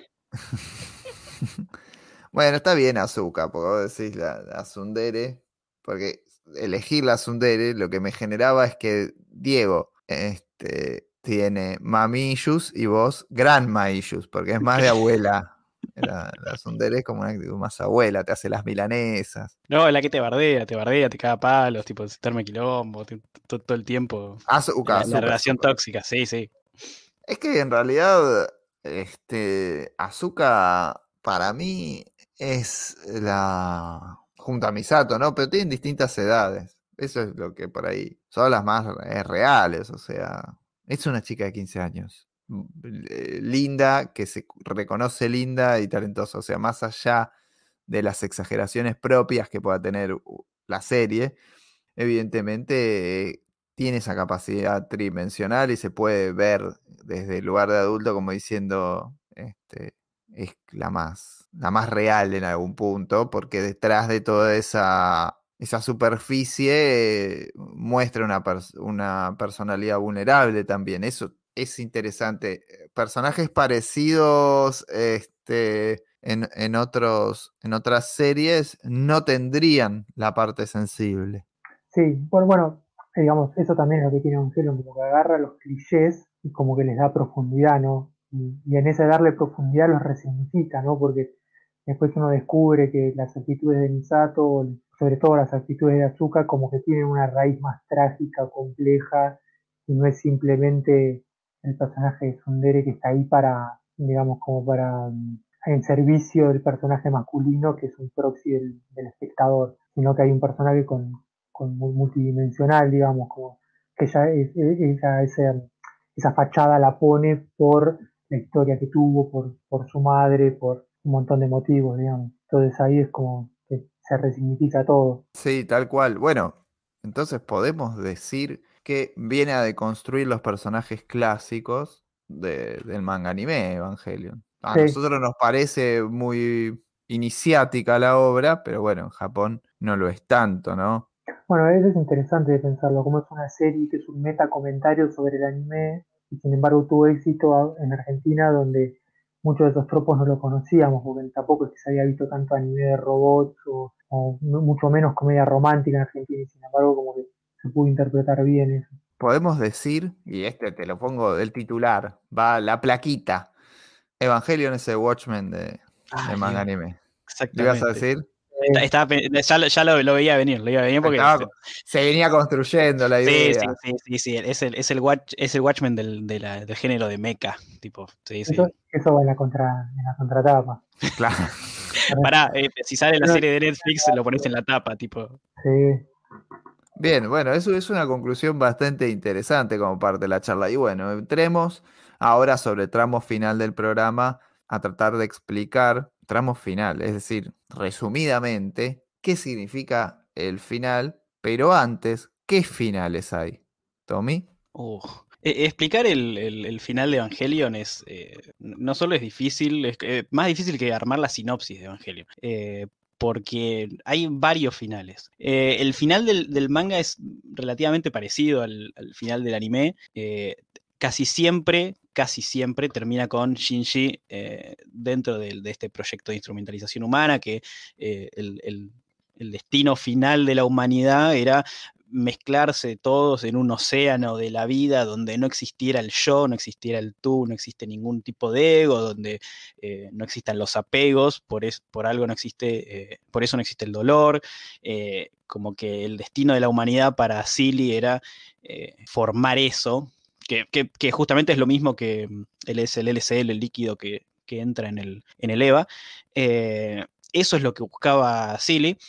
Y, en los distintos finales se juega con la misma idea de que el proyecto de instrumentalización humana se cumple, pero como está eh, Shinji en el medio, eh, está dependiente de la evolución de Shinji. Cuando Shinji entiende que eh, su primer deseo de la vida no importa, porque la vida es una mierda y no importa tener amigos porque se van a morir o los vas a matar vos, peor, o no puedes tener gente que te guste porque te, va a hacer doler, no puedes tener familiares porque te abandonan. ese Shinji del principio termina cambiando para el final y en el momento en que él, como está arriba del EVA 01 y es la llave para, para, para la ascensión de la humanidad, eh, cuando le toca decidir si nos quedamos como líquido horrible o no, eh, al final decide que no. El tema es que dentro de esta decisión los distintos finales lo muestran de distinta manera. Eh, el manga lo muestra de una, que, tiene dentro de todo un, final relativamente feliz, relativamente feliz. Shinji decide que no y como que se, genera un, un, rebuteo y te muestran una historia donde eh, todos son relativamente felices y están yendo al colegio y, ni siquiera te dicen si el segundo impacto ocurrió o no, pero como que queda todo más o menos bien. No existen los Eva, no existen los ángeles, entonces como que quedan todos contentos. El, el anime, en, el último capítulo, el episodio 26, es, este, es este caos porque eh, el 25 y el 26 te muestra la psiquis de Shinji eh, evolucionando y entendiendo que eh, se puede vivir. Y, en cuando él entiende que, que, valía la pena vivir por sí mismo, que valía la pena cambiar, que valía la pena tener amigos y afectos, y aunque, aunque te, al final te terminara doliendo, parte de la vida es que te duela, y que te duela significa que estás vivo. Eh, al final todos le aplauden, le dicen felicitaciones, eh, bien hecho si viste la de Netflix, y, termina, termina, no sabes, no sabes qué pasó, pero uno ponele que llega a entender que, bueno, la humanidad no se acabó porque Shinji creció, pero no te lo muestra. En, en Evangelion tal vez tenga el más pesimista porque pasa exactamente casi todo de la misma manera, queda al final Shinji la decisión sobre si nos hacemos eh, mar de la vida o no, eh, pero te lo muestran a, Shinji saliendo de, este mar de la vida porque encuentra su ego y la moraleja es como que, bueno, eh, quedó la humanidad en el mar de la vida, pero todos los que tengan el poder suficiente y, valor en su vida lo suficiente como para poder generarse dentro de este líquido de la vida pueden llegar a salir. Entonces te muestran a ellos dos, a Shinji y Asuka, como los primeros, en teoría, que salieron de este, este líquido, eh, pero es súper apático, ese, final es súper triste, eh, como que Azuka está en, un estado de shock completamente y, Shinji lo único que busca es que, alguien le, lo, que, que, Azuka lo putee y, y, Azuka le termina diciendo que lo odia, tipo, es, muy triste, eh, como que, es como que ganamos pero no ganamos. Eh, la verdad que, te deja completamente en babia y tampoco, fue, mira lo mucho que, entiendo del final. Eh, y después llegan los reveals, que los reveals salieron primero en el 2007 y más o menos fueron como un relojito, cada tres años eh, o un poquito más salía, salía la continuación y hasta el, hasta la segundo, el segundo reveal, la segunda película, más o menos es un plano por plano de la, del anime, las, situaciones se van dando exactamente de la misma manera, eh, pero llega el momento al final de la segunda donde eh, se cambia absolutamente todo y lo que nosotros pensamos que estamos viendo era una, simple remake que nos iba a explicar el final, entre comillas, no termina pasando, el, argumento cambia totalmente. Eh, en el momento en que se despierta Shinji, eh, se despierta el EVA 01 y, y, Shinji toma este control y esta, esta, esta unión de, del alma de Yui dentro del EVA 01, de Shinji y, y del EVA y Adán y la lanza, bueno eh, cuando llega Kaoru, meten un salto del tiempo como de 10 años y, cambia completamente la historia. Eh, la verdad vale la pena verla, es, muy flashero, pero, pero está buenísimo. Y el verdadero final de, de Trice Upon Time, como el final entre comillas definitivo, es una lucha entre, entre Gendo que quería, quería de vuelta a Yui a costo de, es? De, la humanidad, eh, de, ser él el nuevo dios y, decidir todo por su cuenta, eh, contra Shinji tratando de salvar la humanidad, aceptando que la muerte de la madre no la podían tener de vuelta y, que valía la pena mantener la humanidad como estaba porque había esperanza, bla, bla, bla, y había razones por las que vivir. Y, termina más o menos con otra vez lo mismo que en, la serie original y en el manga, él teniendo que decidir, Shinji, aprendiendo y teniendo que decidir qué pasaba con la humanidad, y decide hacer el, nuevo Génesis, de ahí el Neon Genesis Evangelion, eh, y hacer un nuevo Génesis donde la humanidad nunca sufrió un primer impacto, donde los, niños estos elegidos, eh, Guiño Digimon, eh, tienen vidas relativamente normales, eh, van, al, van al colegio y, termina todo feliz y contento, con una despedida de, de Hideaki pero entre medio, lo cuento que parece fácil y uno cualquiera que me escucha dice, ah, al final era una pelotudez. No, no, es ninguna pelotudez, es mucho más, mucho más profundo y, requiere mucho más análisis. Y lo que yo mismo estoy contando, cualquiera eh, que lo haya visto lo puede haber entendido de otra manera. Eh, el, el Evangelion tiene un final recontra, recontra triste, eh, pero también termina con escenas de fans viendo la película en el cine, interpelando al, al, al, fan que decía, no, queremos ver un verdadero final, un verdadero final, y Hideaki Anno le mira a los ojos y le dice, bueno, ¿querés un verdadero final? Acá tenés tu verdadero final triste, horrible, eh, sin, sin un ápice de esperanza para la humanidad, y, te termino con vos mismo en el cine viendo la, la película que vos me pediste que hiciera. Eh, y así que la verdad es, es un viaje, es un viaje muy largo y, y, vale la pena hacerlo y ver todo. Para mí, Evangelion, si empieza con el, el anime, eh, termina con todos los ovas, con todos los reveals y con todo el manga, porque eh, se transforma, incluso en los reveals, se transforma toda una misma historia y como que te cuenta que cada eh, iteración anterior, tanto el manga como el, como el anime, como los, los Leyendas de Evangelion, los ovas, es como una un intento de generar la, la, nueva génesis de Evangelion. Como que todas las historias en realidad pasaron antes y es todo un círculo hasta que pasa la correcta, que es la de los, los de los reveals, y, y, Shinji de verdad eh, reinicia el mundo de una manera más humana, donde todos, dentro de todo, no, no, hay, no existe un poco la guerra, no hay caos, y están viviendo algo normal. Fin. Tremendo, tremendo resumen. Lo único que me, quedó eh, pensando desde que escuchaba es que eh, a mí una cosa que me ayudó bastante a entender el final de Evangelion, el primero, el de la serie, cuando lo vi en su momento, es que en la láser eh, comentaban que Hideaki se había basado mucho en la novela El fin de la infancia de Arthur C. Clarke, que es el autor de 2001 también, eh, y entonces en ese momento fui, lo compré, lo leí, y hay muchos puntos de contacto, eh, entonces es una buena lectura de acompañamiento también para los que están como metidos muy profundos en Evangelion, porque todo, toda esa cuestión de la instrumentalización humana, de la evolución, de, digamos, como de crear una conciencia colectiva, lo, lo, saca todo de ahí. Así que es un, como una, una, buena tarea extra. Sí, y, y hay ciertas cosas que, eh, ciertos conceptos de estos locos que, que, el anime, si vos ves solo el anime, cuando, cuando hablan de la luna negra, hay, hay momentos donde ni siquiera la, la la luna negra, la, la luna blanca, eh, los manuscritos del Mar Muerto. Mm. Eh, hay un montón de, de, de, cosas que el Red Cross Book eh, ayuda a entender qué está pasando.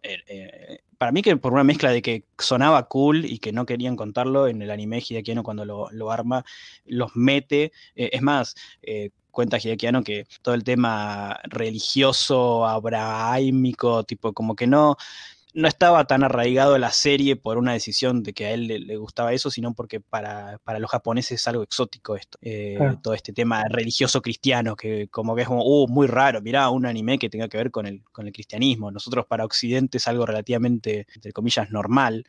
Eh, y, y, acá lo, lo toma ese punto y al principio no buscaba darle un concepto a todas las cosas. Eh, después van a venir como que no, si todo era, era una obra maestra y todo estaba explicado y no, en realidad nunca lo explican. Eh, incluso hay cosas en el, en el manga que explican eh, eh, el anime y mm, entonces tiene como este ida y vuelta, y los ovas también, que vale la pena hacer de, distintos, de, las distintas iteraciones de la, de la, serie porque te ayudan a terminar de, armar la historia mucho de esto, de, la mística de Evangelion, está basada en que el final no es fácilmente entendible, eh, el final te deja con, con dudas y, y, podés meterte a, a, tipo como un buzo adentro del agua a, revolver la internet mirando teorías y, y, resoluciones y ensayos de gente tratando de explicar el final y, o ayudándote a guiarte con lo que, lo que estás viendo. Eh, en, en, en, Death and Rebirth y The Evangelion, eh, presentan a los personajes como instrumentos musicales y, como, que si todos sonando solos suenan mal y como que le falta para, generar, para armar una orquesta y que suenen todos a tono juntos, entonces la metáfora la usa para que al final eh, cuando todos, cuando en realidad todas las personas llegan a superar sus traumas y sus problemas, eh, es cuando todos tocan juntos al mismo tiempo, en el mismo tono, la misma canción, y, y cada, cada personaje representa un, ese instrumento. Eh, pero, pero está buenísimo y es algo que por ahí en la primera vez que lo ves no, no, no, no, no tenés idea, estás metido en la pelea de los robots y del que vengan los ángeles y que no, no que no lleguen a destruir el dogma y, y hacer mierda, tocar a Dan y que cae Kaworu, pero también es un ángel, y en, en, la vorágine de la acción por ahí estas cosas se, se pierden, y como dijo Diego al principio, es, es, Evangelion es algo que hay que verlo eh, en distintos momentos de tu vida, porque en distintos momentos de tu vida le vas a encontrar un sentido o le vas a prestar atención a ciertos detalles o a ciertas cosas de los personajes que la primera vez que lo viste nunca lo, nunca enganchaste. Bueno, el que, quiera el Red Cross Book, eh, la última vez que pasé, calle Corrientes, está lleno de Láser Plus 2 de Evangelion. me imagino la cantidad que deben haber impreso, que 20 años después todavía están dando vueltas. Así que el que quiera lo puede ir a, buscar por ahí. Y bueno, entonces, digamos, llegamos al final de Evangelion, terminó Evangelion. ¿Y cómo, terminó el, manga acá? Eh, 13 años editó Ibrea el manga de Evangelion, empezó en el 2000, terminó en 2013, en paralelo con, con ¿cómo se llama?, con, con Japón.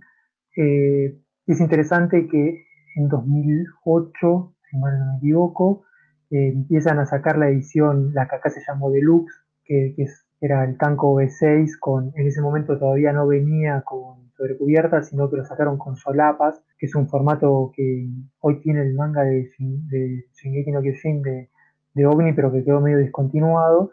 Eh, entonces salía en paralelo, cada vez que salió un nuevo número en, Japón, salía en paralelo dos números de la de 100 páginas finito, digamos, para los que la venían comprando del principio, y después el tomo eh, de 200 páginas, así hasta el final, y bueno, después, eh, una vez que terminó en 2013 el manga Sadamoto, eh, discontinuó la edición de 100 páginas y la que hoy se puede comprar es, eh, la, de 200 páginas, que es, digamos, ahí de vuelta la primera, digamos, Evangelion es la primer, el primer manga que se publica más de una vez en Argentina, ya se publica una segunda vez con una edición de lujo, que también es como testimonio de su éxito, y yo creo que estamos cerca de que se convierta en el primer manga que se publica tres veces en Argentina porque están sacando en, Japón una edición Kazenban de que son siete tomos y ya, Ibrea dijo que está más cerca que tarde de, caer. En España ya lo están sacando ahora Norma me parece, así que yo creo que en el mediano plazo va a llegar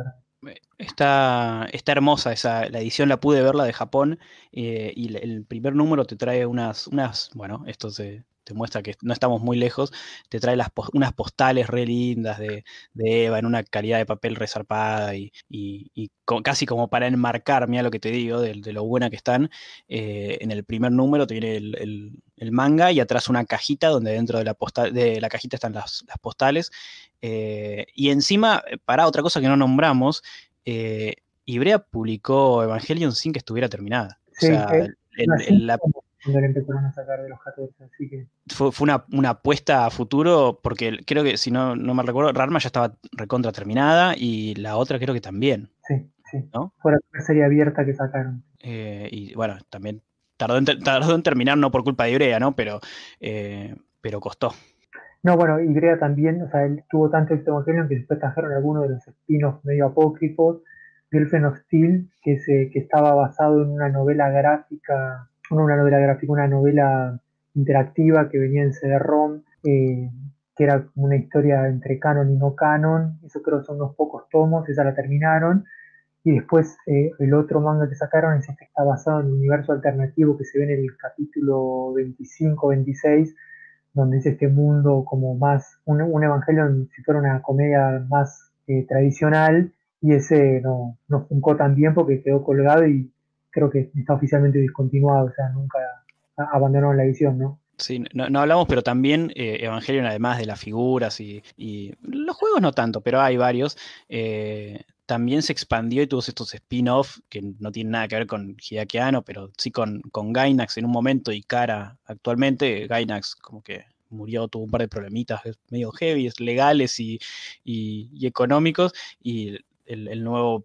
producto de, Sadamoto con Hideakiano, así a nivel de producción es, cara, em, pero tiene, tiene varios spin-offs de estos que, usando los mismos personajes, contando una historia, no me atrevo a decir parecida, pero con un eh, ahí está, e, es, el del proyecto de crianza de Ikari, y hay uno que Campus Apocalypse, que es básicamente con ellos más grandes, en una pseudo universidad de esto que le gusta a los japoneses, con trajecitos, todos bien vestidos, con uniforme fachero, donde pasa, hay como un misterio, un thriller, eh, medio de suspenso, no, no, no hay...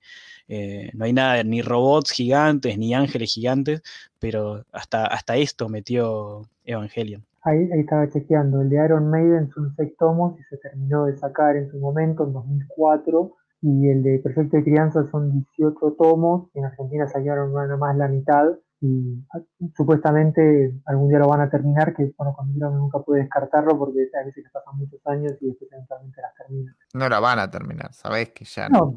Yo creo que no, pero bueno, pero hay, hay, hay algunas series, tres o cuatro, como Trinity Blood o World of Narue, que esas han dicho, no, esto ya está, la, quedaron colgadas.